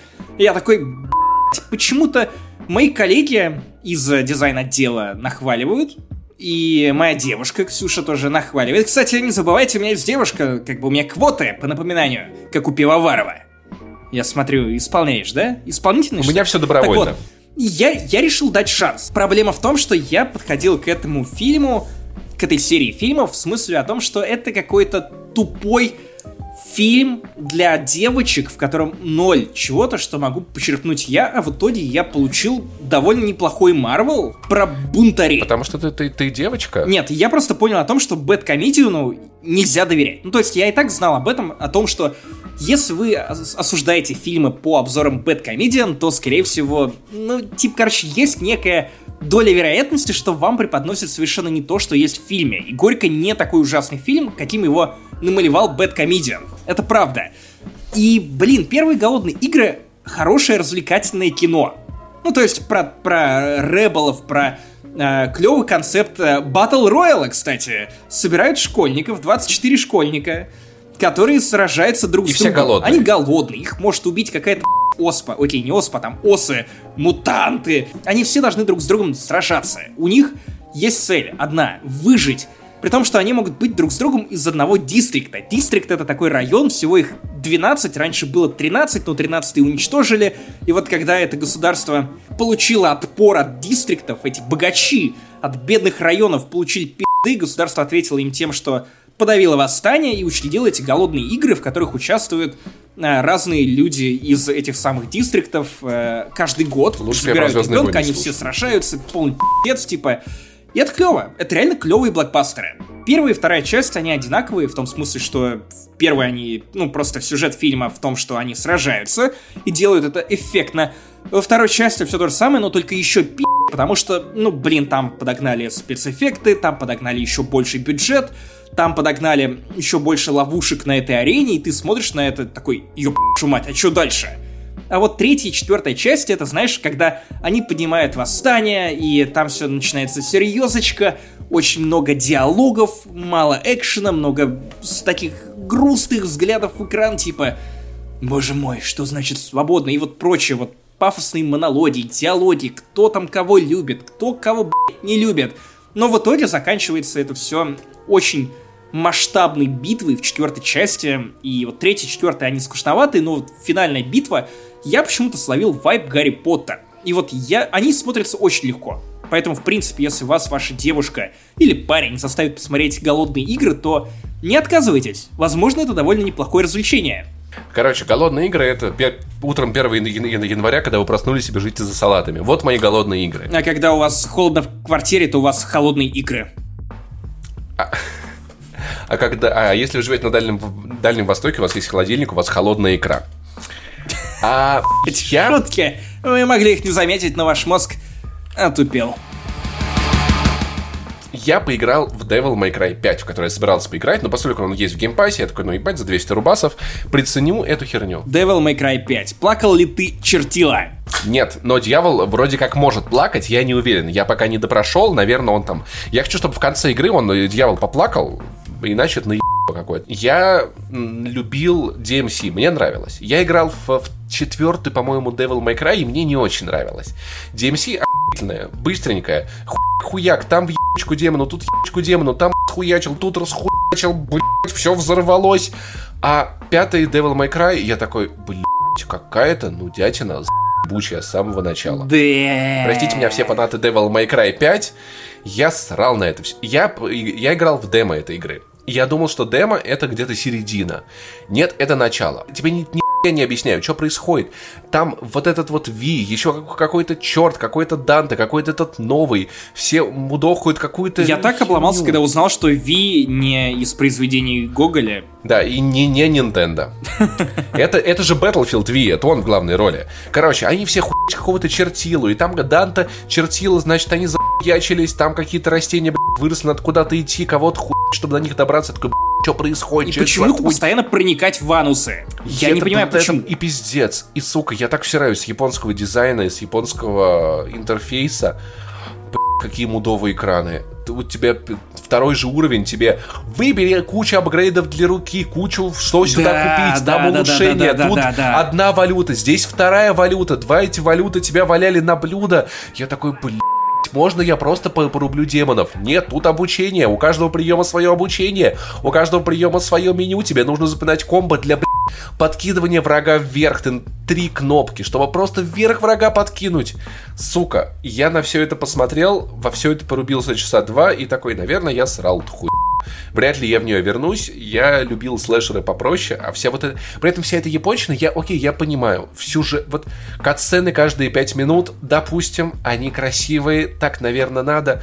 Но, блин, если бы игра не была такой кондово-мудовой, наверное, я с ней как-нибудь подружился бы. Насколько Но я знаю, она я... довольно бюджетная, и, в общем-то, этим объясняется ее кондово-мудовость. То есть это был некий эксперимент со стороны Capcom, чтобы посмотреть на то, будет ли популярная серия Devil May Cry после перезапуска, которые проигнорировали и вот вернули старых персонажей. И вроде как эксперимент завершился удачно, но я вот испытываю ровно те же самые чувства, что и ты, только я еще больше лох, потому что я по старой любви, по старой памяти.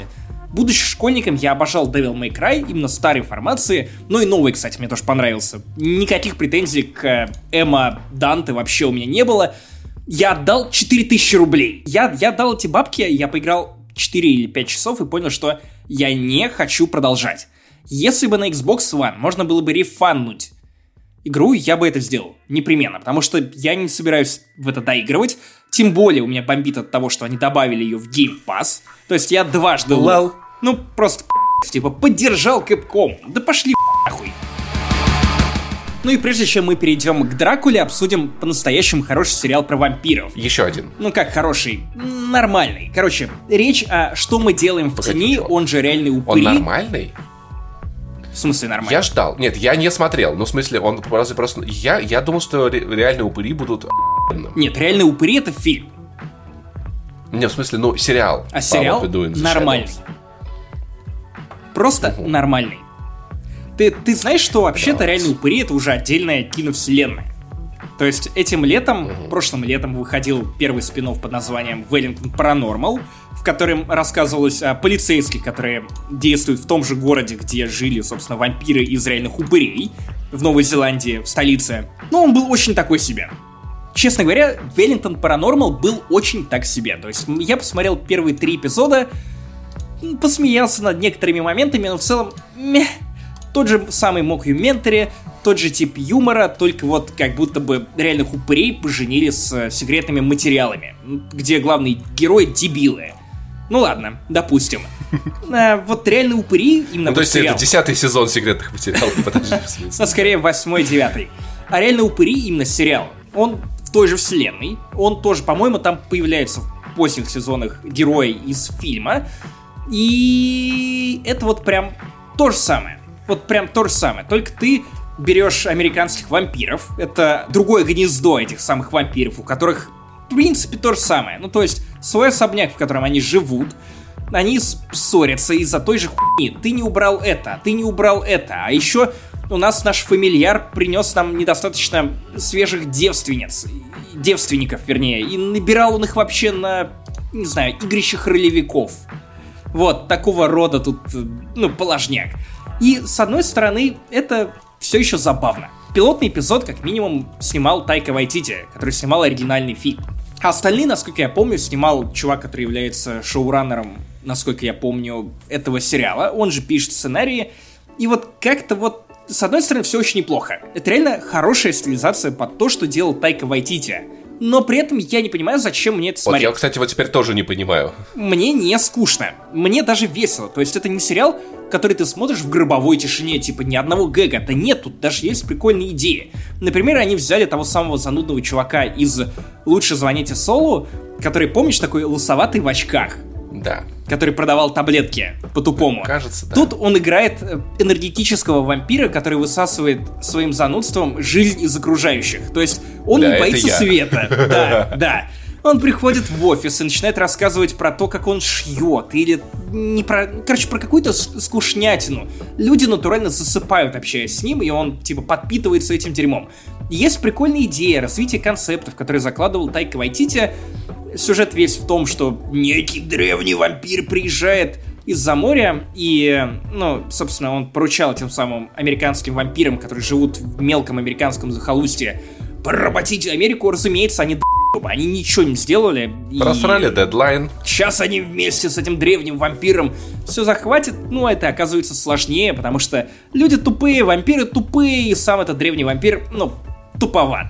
А архетипы персонажей примерно вот такие же. Есть парочка, которая давным-давно друг с другом вместе. Одна старая вампирица, которая при этом нимфоманка. Второй, ну, тоже хуй нимфоман. И, ну, короче, не очень впечатлен я всем этим, потому что все это выглядит как что-то вторичное на фоне оригинального фильма, который вот до сих пор я пересматриваю с большим удовольствием. При этом, ну, сериал тебя развлекает. Реально, вот, вот по сути ты не можешь ничего назвать из того, что тебя реально бы бесило. Кроме того, что я не понимаю, зачем это смотреть. Ну вот просто зачем. И теперь мы переходим понаста... Ладно, окей, я из того, как, как ты сильно ненавидишь Дракулу, я боюсь его перехвалить, потому что это, конечно, не шедевр, это не восхитительный. Это вообще не шедевр. Но первые две серии были просто охуенные, и третья, она просто классная. Короче, Дракула вышел реально клевым очень впечатляющим, очень страшным. Мне нравится, как изображен Дракула. Страшный. Сериал Единственная, наверное, претензия, которая у меня есть к нему, что он все-таки дешевый. Вот, то есть декорации иногда выглядят прям очень просто. Такое ощущение, как будто у BBC просто нет денег. Я не понимаю, они тратят все на русофобию. И это Netflix. Не... Подожди, это же снимал BBC для Netflix. Но он сразу вышел на Netflix. То есть Netflix явно он вкладывался. вышел спустя три дня после того, как вышел на BBC. Там показали, по-моему, первый был, эпизод. Там было несколько дней гэп. Ну, в общем, короче, про производство, как я понял, BBC. Okay, то есть okay. сам же Netflix это все не снимает. Ну, то есть и чувствовалась какая-то дешевизна в этом. Но, блин, картинка при этом была настолько стильной, это, это было классно и впечатляюще. Мне мне действительно нравится, знаешь, образ Дракулы, который больше похож на, ну, на маньяка. Ну, то есть он ведет себя как маньяк. А, и реально жутко было в третьем сезоне, в третьем сезоне, в третьей серии, где уже действие вы, вы это знали или не знаю, в наши дни происходит. И мне, мне стало еще страшнее, потому что когда это какая-то мразь средневековая сто лет назад убивает монашек, я такой, да мне. Но когда вот он в нашем времени это такой, это что-то, что могло бы прийти к тебе домой и убить тебя, становится реально жутко.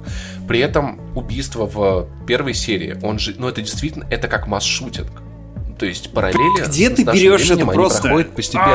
А, И знаешь, и я не хочу быть вот этим типом, который везде видит СЖВ, но блядь, я не могу не проводить параллели. Когда у нас есть отряд боевых монашек, которые с- становятся То это фильм Мачете. против. Они э, сражаются, женщины, сильные, смелые, сражаются с настоящим древним злом, с человеком с древними устоями. Фактически чувак, с камон. патриархальным укладом. А, И это очень круто. Вот эта сцена в, сцена в монастыре. Слушай, ну, ну если вот он не белая хуйня гендерная, то кто?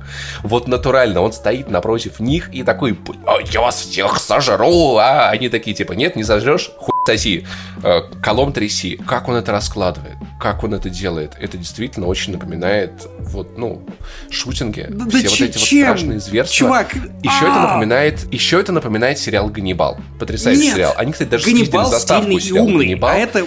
И вот эти Ладно, вот ты он закончи, я- и я вот эти вот части. разговоры главного, геро... э, главного героя с главной героиней, они вот, вот это вот mind game, который, конечно же, безумно напоминает Разумеется. Шерлока и Мориарти, что Очень это, дешевый. на- наверное, даже честнее это было бы назвать, э, наверное, сольником Мориарти, просто в других декорациях. Но, вот эти моффатовские повороты, я обожаю эту херню. Где все не так, как ты думал, а то, что ты думал, и что все не так, как ты думал, нет, все совсем не так, как ты думал. А на самом деле все так, как ты думал, но ты даже не думал об этом. Б***ь, меня это разъебывает. То, что, вы- что вы понимали, сериал начинается с того, что э, чувак, вот этот вот юрист, который ездил к Дракуле, он выбрался от Дракулы, и монашки его допрашивают, чтобы понять, что там вообще произошло. И он начинает предсказывать эти события, что, что было в замке, как, как это все развивалось. И ты просто такой, ох, сука, там поворот, тут поворот. Концовка сериала Слушай, я понимаю, чем она могла не понравиться людям, но она понравилась мне. Ну, то есть, и... И это действительно очень интересный эндинг для Дракула, о котором я раньше и не думал. И в целом у меня есть несколько мыслей со спойлерами, которые я сейчас озвучивать не буду, но которые тоже заставили меня навестись о том вообще, а зачем вообще Дракуле существовать? И типа, ему же скучно, наверное, грустно вот так вот жить. Так что я, короче, посмотрел с большим... Серия на корабле, охуенная. О, боже. наблюдать Дракулу вот в этом вот зам- замкнутом пространстве было просто пи***то. Я, короче, дико заценил Дракулу, и я не очень понимаю, кто на него Я, говнится. Максим я, это- на него я на него говнюсь и по очень Давай. понятным причинам. Во-первых, когда Моффату и Геттису, это сразу два создателя Шерлока, сказали, что вампир должен сосать, Кстати. они восприняли это слишком буквально, потому что это один из самых отсосных сериалов про вампиров, которые я когда-либо видел. Последняя Господи. серия Шерлока, а Насколько я не люблю четвертый сезон Шерлока от начала до конца, я считаю его дешевым. Просто продешевившим в каждом кадре, особенно с этой замутой про сестру Шерлока. То есть уже все было, это было примерно классно. понятно с третьего сезона с создателями этого сериала. Они растеряли былой запал, былую... Ну, на самом деле, умности там никогда не было. То есть там были хитро закрученные, спрятанные э, сюжетные повороты, к которым ты просто привыкал. Ты считывал их уже загодя, начиная с третьего сезона, где все скатилось в мыло. И вот Дракула — это все то же самое, то, за что я терпеть не могу Шерлока. Это дешевый злодей. Дракулу они превратили в бондовского злодея, причем не бондовского злодея из вот эти- последних о- бондов. он на Пирса Броснана похож, ты да, заметил? Да, это тоже смешно. Он вылитый Пирс Он Броснан. похож очень на стильный. бондовского злодея, причем из э, бондов с Шоном Коннери. То есть вот из 60-х, 70-х, когда у, у злодея непременно есть шрам. Он толкает пафосные речи. У него есть некая философия, которая на самом деле разваливается, стоит на нее дунуть. Просто вот раз-два. У него злодейские планы. В итоге игра главных героев Дракулы и его соперника, она реально превращается в противостояние Шерлока и Мариарти. Потому что, видимо, ну, Моффат и Геттис не умеют писать ничего другого. Но в Шерлоке ты к третьему и четвертому сезону, где все скатывалось в плане качества и сюжетных поворотов и отношений, ты хотя бы привыкал к этим героям за первые два хороших сезона, то тут тебя начинают окатывать ушатом говна с самого начала, когда ты просто смеешься в лицо и не веришь в то, что Дракула может быть настолько глупым, неправдоподобным и устаревшим. Еще у меня самая главная претензия к этому сериалу то, что Моффат и Геттис это персонажи, которые взяли одного из самых классических персонажей британской литературы Шерлока и переосмыслили его на новый лад. В Дракуле они не добавляют к образу Дракулы, который был гораздо лучше раскрыт в куче других произведений, от книг до комиксов и фильмов, включая Дракулу Брэма Стокера, но ты, ты просто понимаешь, что они не, добавили ничего интересного. В этот образ. Более того, мне не нравится, как играет главный актер. Я не знаю его имени, но, блядь, это какое-то позорище. Опять же, это второй сериал, который я включаю на Netflix, который я не смог смотреть в оригинале, потому что в оригинале там этот ебаный акцент.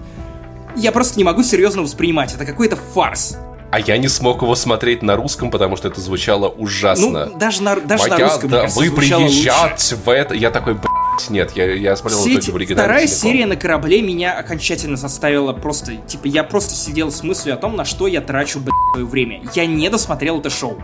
Вот я досмотрел второй эпизод до середины, если первое мне показалось просто веселым, угарным трэшем, абсолютно, ну, дешевым в плане сюжетных поворотов, я даже не про декорации, про персонажей, то есть вот этот сюжетный поворот с монашкой, еб вашу мать, ну вы серьезны что ли? Ну кто, будучи взрослым, адекватным Нет, человеком, на это поведется и в целом скажет, что типа вот этого Я не дерьма я это жду, вот это глубоко, блядь, сейчас Подожди, было.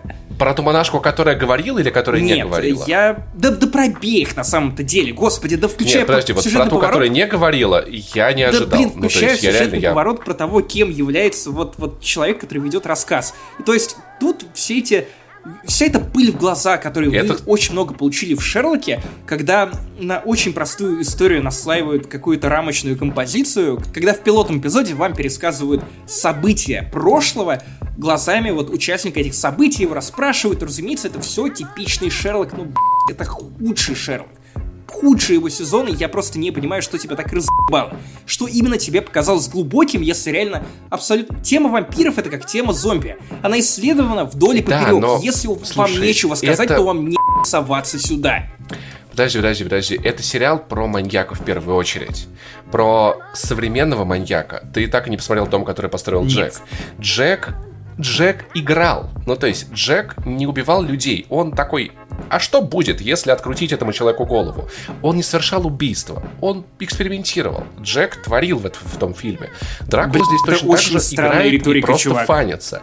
И это на он не самом деле... совершал ну, то есть, убийство, он убивал ну, человека в для меня- процессе. Ну, такое. Да, ну, это просто посмотри дом, который построил Джек, Я ты поймешь, смотрел. о чем я. Ну, то есть, это правда история... Да, это правда история про то, что он смотрит как бы глубже, чем... Ну, то есть, он не видит за этим жизни, он видит за этим как какое-то поле для эксперимента, он видит за этим свою полную бесконтрольность, и Дракула точно так же играет со всеми вокруг. Он, он фанится, он не тот монстр, который такой, типа, блин, я монстр, буду убивать Но это людей, именно- потому что это- я именно это и кушаю». есть. Плюс он, пыль, он находится на этой глаза. грани. Он находится на этой грани между человечным, человеком и монстром. Он как раз таки исследует эту грань, пытается понять, что отличает, и каким вообще является он существом. Как ново. И эта тема как вампиров, глубоко. как... Ну, просто пи***ц. Тебе то же самое пересказывают, И это- только гораздо более убедительно и интересно даже в Ведьмаке. В крови и вино. Там, там эта тема раскрыта тоже классно, Лучше, я как чем бы не спорю. Это тоже очень уровнево, не на уровне, на уровне. И э, смотреть на вот Какое-то это вот- детское, блядь, чинение. смотреть на, это, на эту грань между монстром и человеком, а тем более, что вампир это же вообще тема сама по себе очень интересная, потому что это же... Вампир это сверхчеловек или все-таки животное? То есть это то, над чем я всегда задумывался. Потому что вообще это выглядит как, как новая, новая ступень эволюции. То, что превосходит человека и может... Ну, человек может за***чить на этой планете все, что угодно. Если у него есть ружье. Но вампира такая хуйня, которая срала на это ружье. И я думаю, третья серия тебе не понравилась бы еще больше. Дракула. Ты, я, ну я хотел, я бы хотел видеть, как ты взорвешься, но я реально в восторге от этого, в умеренном восторге от этого Окей. сериала. Это не то, что Окей. там, это не то, что не то, что must see, это да, там типа не Мандалорец, не Звездные войны, не Love, Death and Robots, но мне было и интересно, и страшно, и красиво, и сильно, там, где не сильно полились эти декорации, и, в общем-то, не знаю, я думаю, что если вам понравился Шерлок Холмс, и вы не, не душный зануда, то вам стоит посмотреть. Если у вас есть вкус, то вам не стоит смотреть ни последние сезоны Шерлока, если только из чистого любопытства, ни тем более еба Сракулу. Штука, которую мы не сделали очень давно, и нам чуточку стыдно, хотя мне не стыдно, Максиму, возможно. Мне точно не стыдно. имена наших подписчиков, элитных за 7 долларов, которые поддерживают наш подкаст еще больше, чем э, все остальные, и хотят увековечить свое имя, возможно, внукам показывать, типа, смотри, я когда-то помогал этому подкасту стать еще более великим, хотя великий он и сейчас. Итак, элитные подписчики, большое спасибо Ирине Щугаревой, Степану Степанову, Роберту Маккейну, Владиславу Панфилову, Ниорн. Новые имена, кстати, вижу. Я, кстати, помню многие прошлые. Павел Тернюк, Никита Шилов, спасибо. Джек Рамси, спасибо. Григорий Яфа, Алексей Золотов, Геннадий Евстратов, Ген от души, спасибо. ТБД, Андрей Фролов, Висиру, привет, как поживает? Главред, между прочим, Висиру уже. Поздравим. Поздравим Илья человека. Ермолов, Алексей Калентеев, Коррозия, Егор Флексоид, Артем Костенюк, Евгений Звягин, Гриша Рожков, Валентайн Валдис, Алексей Телегин, Константин Келемен, Амбивалент, Сергей Кучин. Боже мой, как же вас много стало. Ты знаешь, мне, мне, наверное, не хватило бы одной дыхалки, чтобы в следующем месяце так попробовать сделать. На одном дыхании.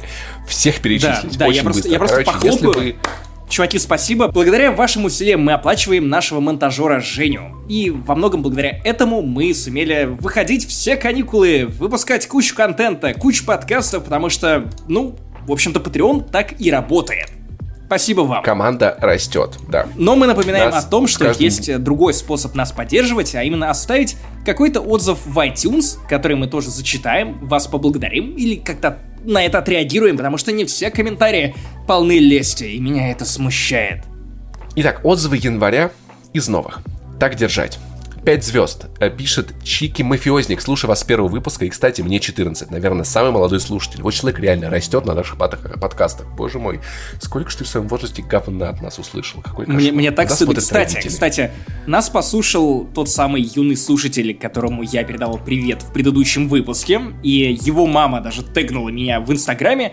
Я ожидал некого, некого диса в свою сторону, но оказалось, что они всей семьей реально отслушивали последние выпуски, ждали упоминания своего сына, потому что я им сказал, что ну, я, я, я упоминаю его, но не сказал в каком выпуске, чтобы накручивать прослушивание. Хитрый ты черт. Да, в итоге показали, как э, маленький Даня Болясников, ему, по-моему, лет 9-10, как-то так, возможно, чуть меньше, он от стеснения спрятался под одеяло и просто выглядывал оттуда и та- такой стрелял глазками, типа, боже мой, мое имя называют люди, которых я слушаю. И в итоге мама его написала мне о том, что если бы мои любимые там подкастеры или люди, на которых я равнялся, сделали что-то подобное в моем детстве, то я бы сошла с ума, а этот молодец держится. Поэтому, Дани, привет тебе еще раз. Ох, блин, вырастет парень, парень подкастером, потом стыдно тебе будет. Апельсина пишет. «Э, Ребят, похороны девятых ЗВ One Love.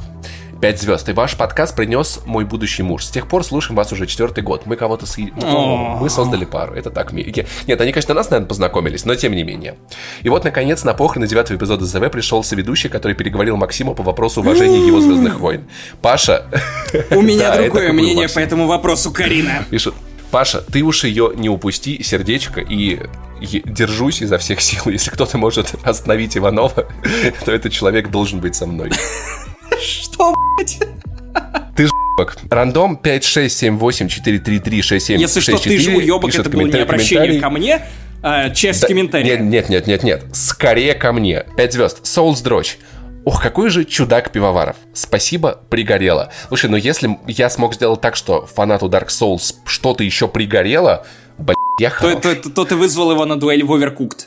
Фанат не занесли, пишет Nice. Подкаст супер, уже писал много раз. Ответ комментарию от Чики Мафиозника. Мне 13, и я тут самый младший. Это какой-то расчет? Погоди, так, а мы шутим про Baby Боже, Так, неужели нас правда слушают дети? Уходим, все.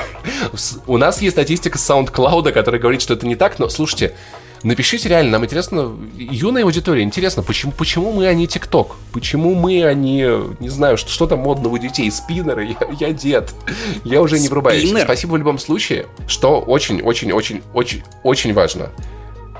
Дети, а, занимайтесь сексом только по Ты согласию. чувствуешь себя священником, который открыл сервер для Майнкрафт?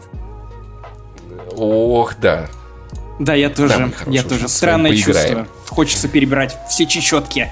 В смысле, четкие. На этом еще на самом деле не все, потому что мы решили э, затизерить вам наши новые вспоминашки про сериалы, которые вышли на нашем Patreon под Новый год. Если вы вдруг еще не поддерживаете нас на Patreon на 5 баксов, то вам будет интересно это послушать. Короче, мы с Максимом обсуждаем старые и охуенные сериалы. Это, блядь, и «Бедная Настя», и «Друзья», Альф. и «Пуаро», и Коломбо. хуйня, которую вы в Пиракл. детстве смотрели и, наверное, кайфовали. «Пиракл».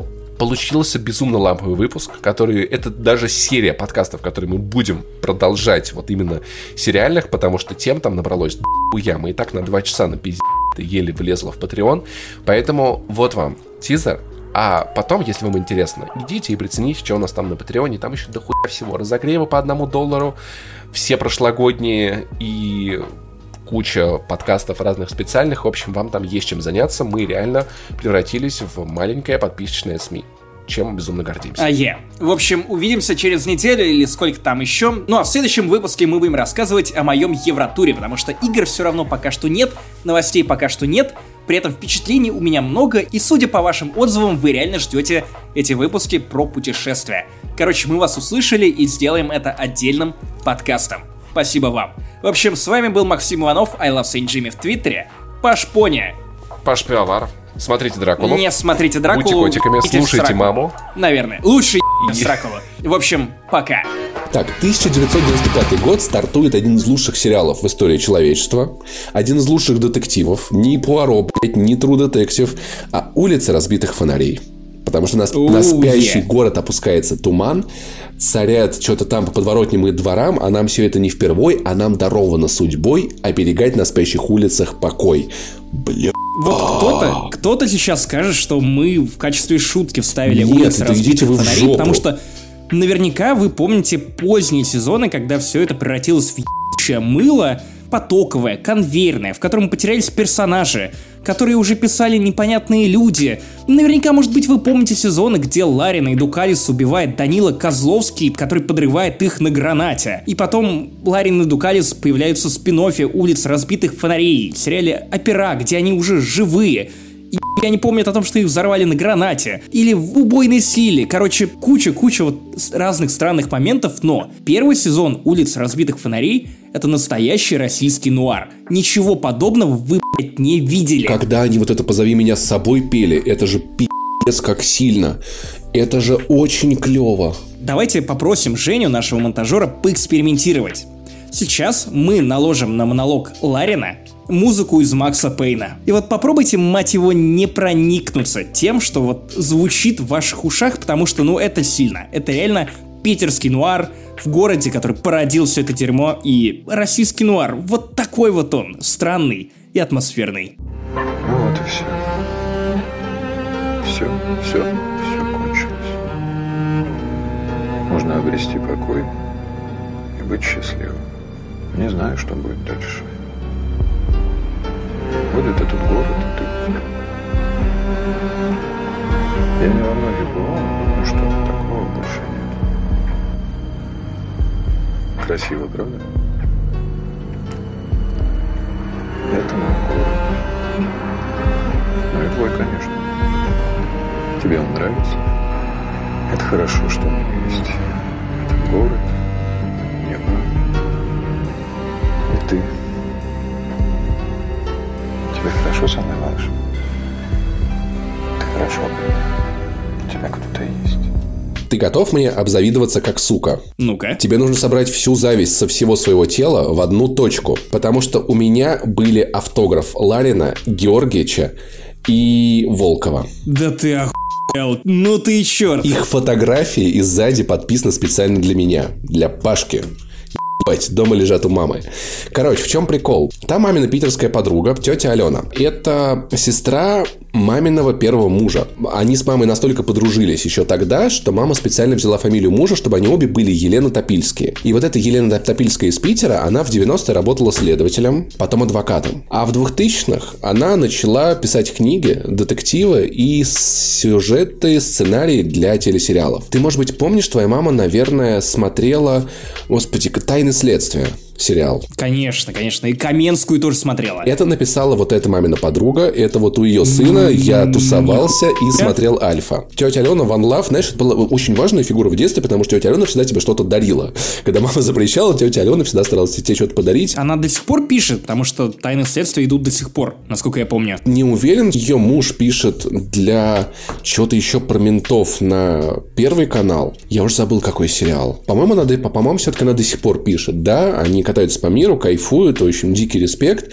И тогда она дружилась с сценаристом «Улиц разбитых фонарей», и мама такая, вот Паша очень любит, и мне передали вот от ментов подписанные, там подписано Паша от ментов, и их подписи. И вот я, сейчас блядь, Паша бы напрягся. В 2019 году. Блин, но тогда вот образ все-таки был еще какой-то, знаешь, постсоветский светлый образ милиционера, не, не испорченный современным, современными полицейскими. Убойная сила мне, кстати, тоже нравилась. Да, особенно серии, где они ездили в Калифорнию. Было охуенно. Но потом все точно пошло по но «Улица разбитых фонарей» оригинал, начало, Origin, это было очень сильно и очень-очень круто. Просто чтобы вы понимали, вот даже нас с Пашей разделяет там определенное количество лет, по-моему, три года у нас разница в возрасте. Типа того, да. И вот насколько «Улицы разбитых фонарей» были важным сериалом, народным, любимым, а не тем говном, который идет вот до сих пор. Опять же, оно не умирает. Это слишком живучий бренд. Я в детском саду и во дворе, когда мы играли, мы, разумеется, играли в ментов. Вот в 2019 Нет, году после московского дела. Росгвардейцев дети играют. Реально, реально, это так странно звучит в 2019 году, но мы играли в ментов. Знаете, знаешь, вот этот вот любой ребенок, который в детском садике случайно упал, даже коленочку не садил и начинает вот так вот играет Росгвардейца. Да. Короче, я настолько двинулся в какой-то момент по улицам разбитых фонарей, что я требовал называть меня Ларином. В 2019 году мне пришлось бы еще и картавить. 15 год это но- важно. Да, причем были девочки, которые мне нравились в детском саду. И они на полном серьезе называли меня Андрей или Ларин. Вот настолько мне нравилось играть в эту хуйню. То есть, блядь, кого-то убили, что-то разыгрывали. Что я прихожу, расследую, что-то встаю у окна, толкаю какие-то монологи бессвязные, которые придумывает мой мозг. Это было прекрасно. Не знаю, мне кажется, ближайшим по уровню народности в плане дворовых игр или игр в детском саду или ранних классах школы были разве что зачарованы, но о них чуть попозже. —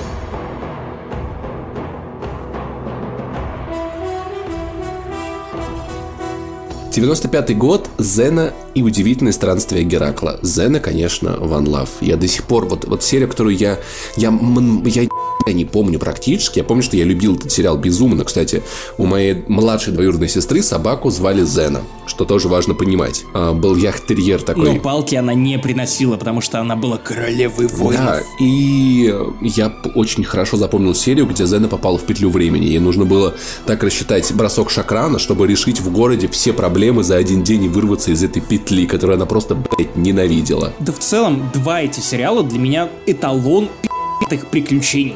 Ничего лучше из детства, наверное, я даже и вспомнить не могу. Что особенно забавно, ты знаешь, как появилась Зена? Как? И сериал про Зену. Зена изначально появилась в «Удивительных странствиях Геракла». Более того, ее напарница Габриэль играла второстепенную героиню в одной из полнометражек пилотных про Геракла, которые были еще даже до начала сериала. Вот, поэтому те, кто смотрел одновременно и эти полнометражки про Геракла, и Зену, они немножко охуели, потому что как бы это же другая героиня, почему актриса та же? Так вот, изначально Зену ввели в Геракла в качестве злодейки, которая пыталась его убить, потому что она лишилась армии, и вот чтобы вернуть свою армию назад, вот как Халисия, она должна была убить Геракла, величайшего воина Земли. Она за два эпизода настолько полюбилась зрителям, что в итоге потребовали отдельный сериал про нее, который запустили очень быстро, и, разумеется, было. Все тут же полюбили и Люси Лоулес, и ее напарницу, sidekick а. В целом это два довольно симметричных сериала. То есть у нас есть центральный герой, могучий воин, только Зена пытается искупить свое прошлое, потому что у нее, ну, она совершала много говна в прошлом, и это показывали во флешбеках. А Геракл, ну, он не мудак, но он тоже центральный герой, очень доблестный.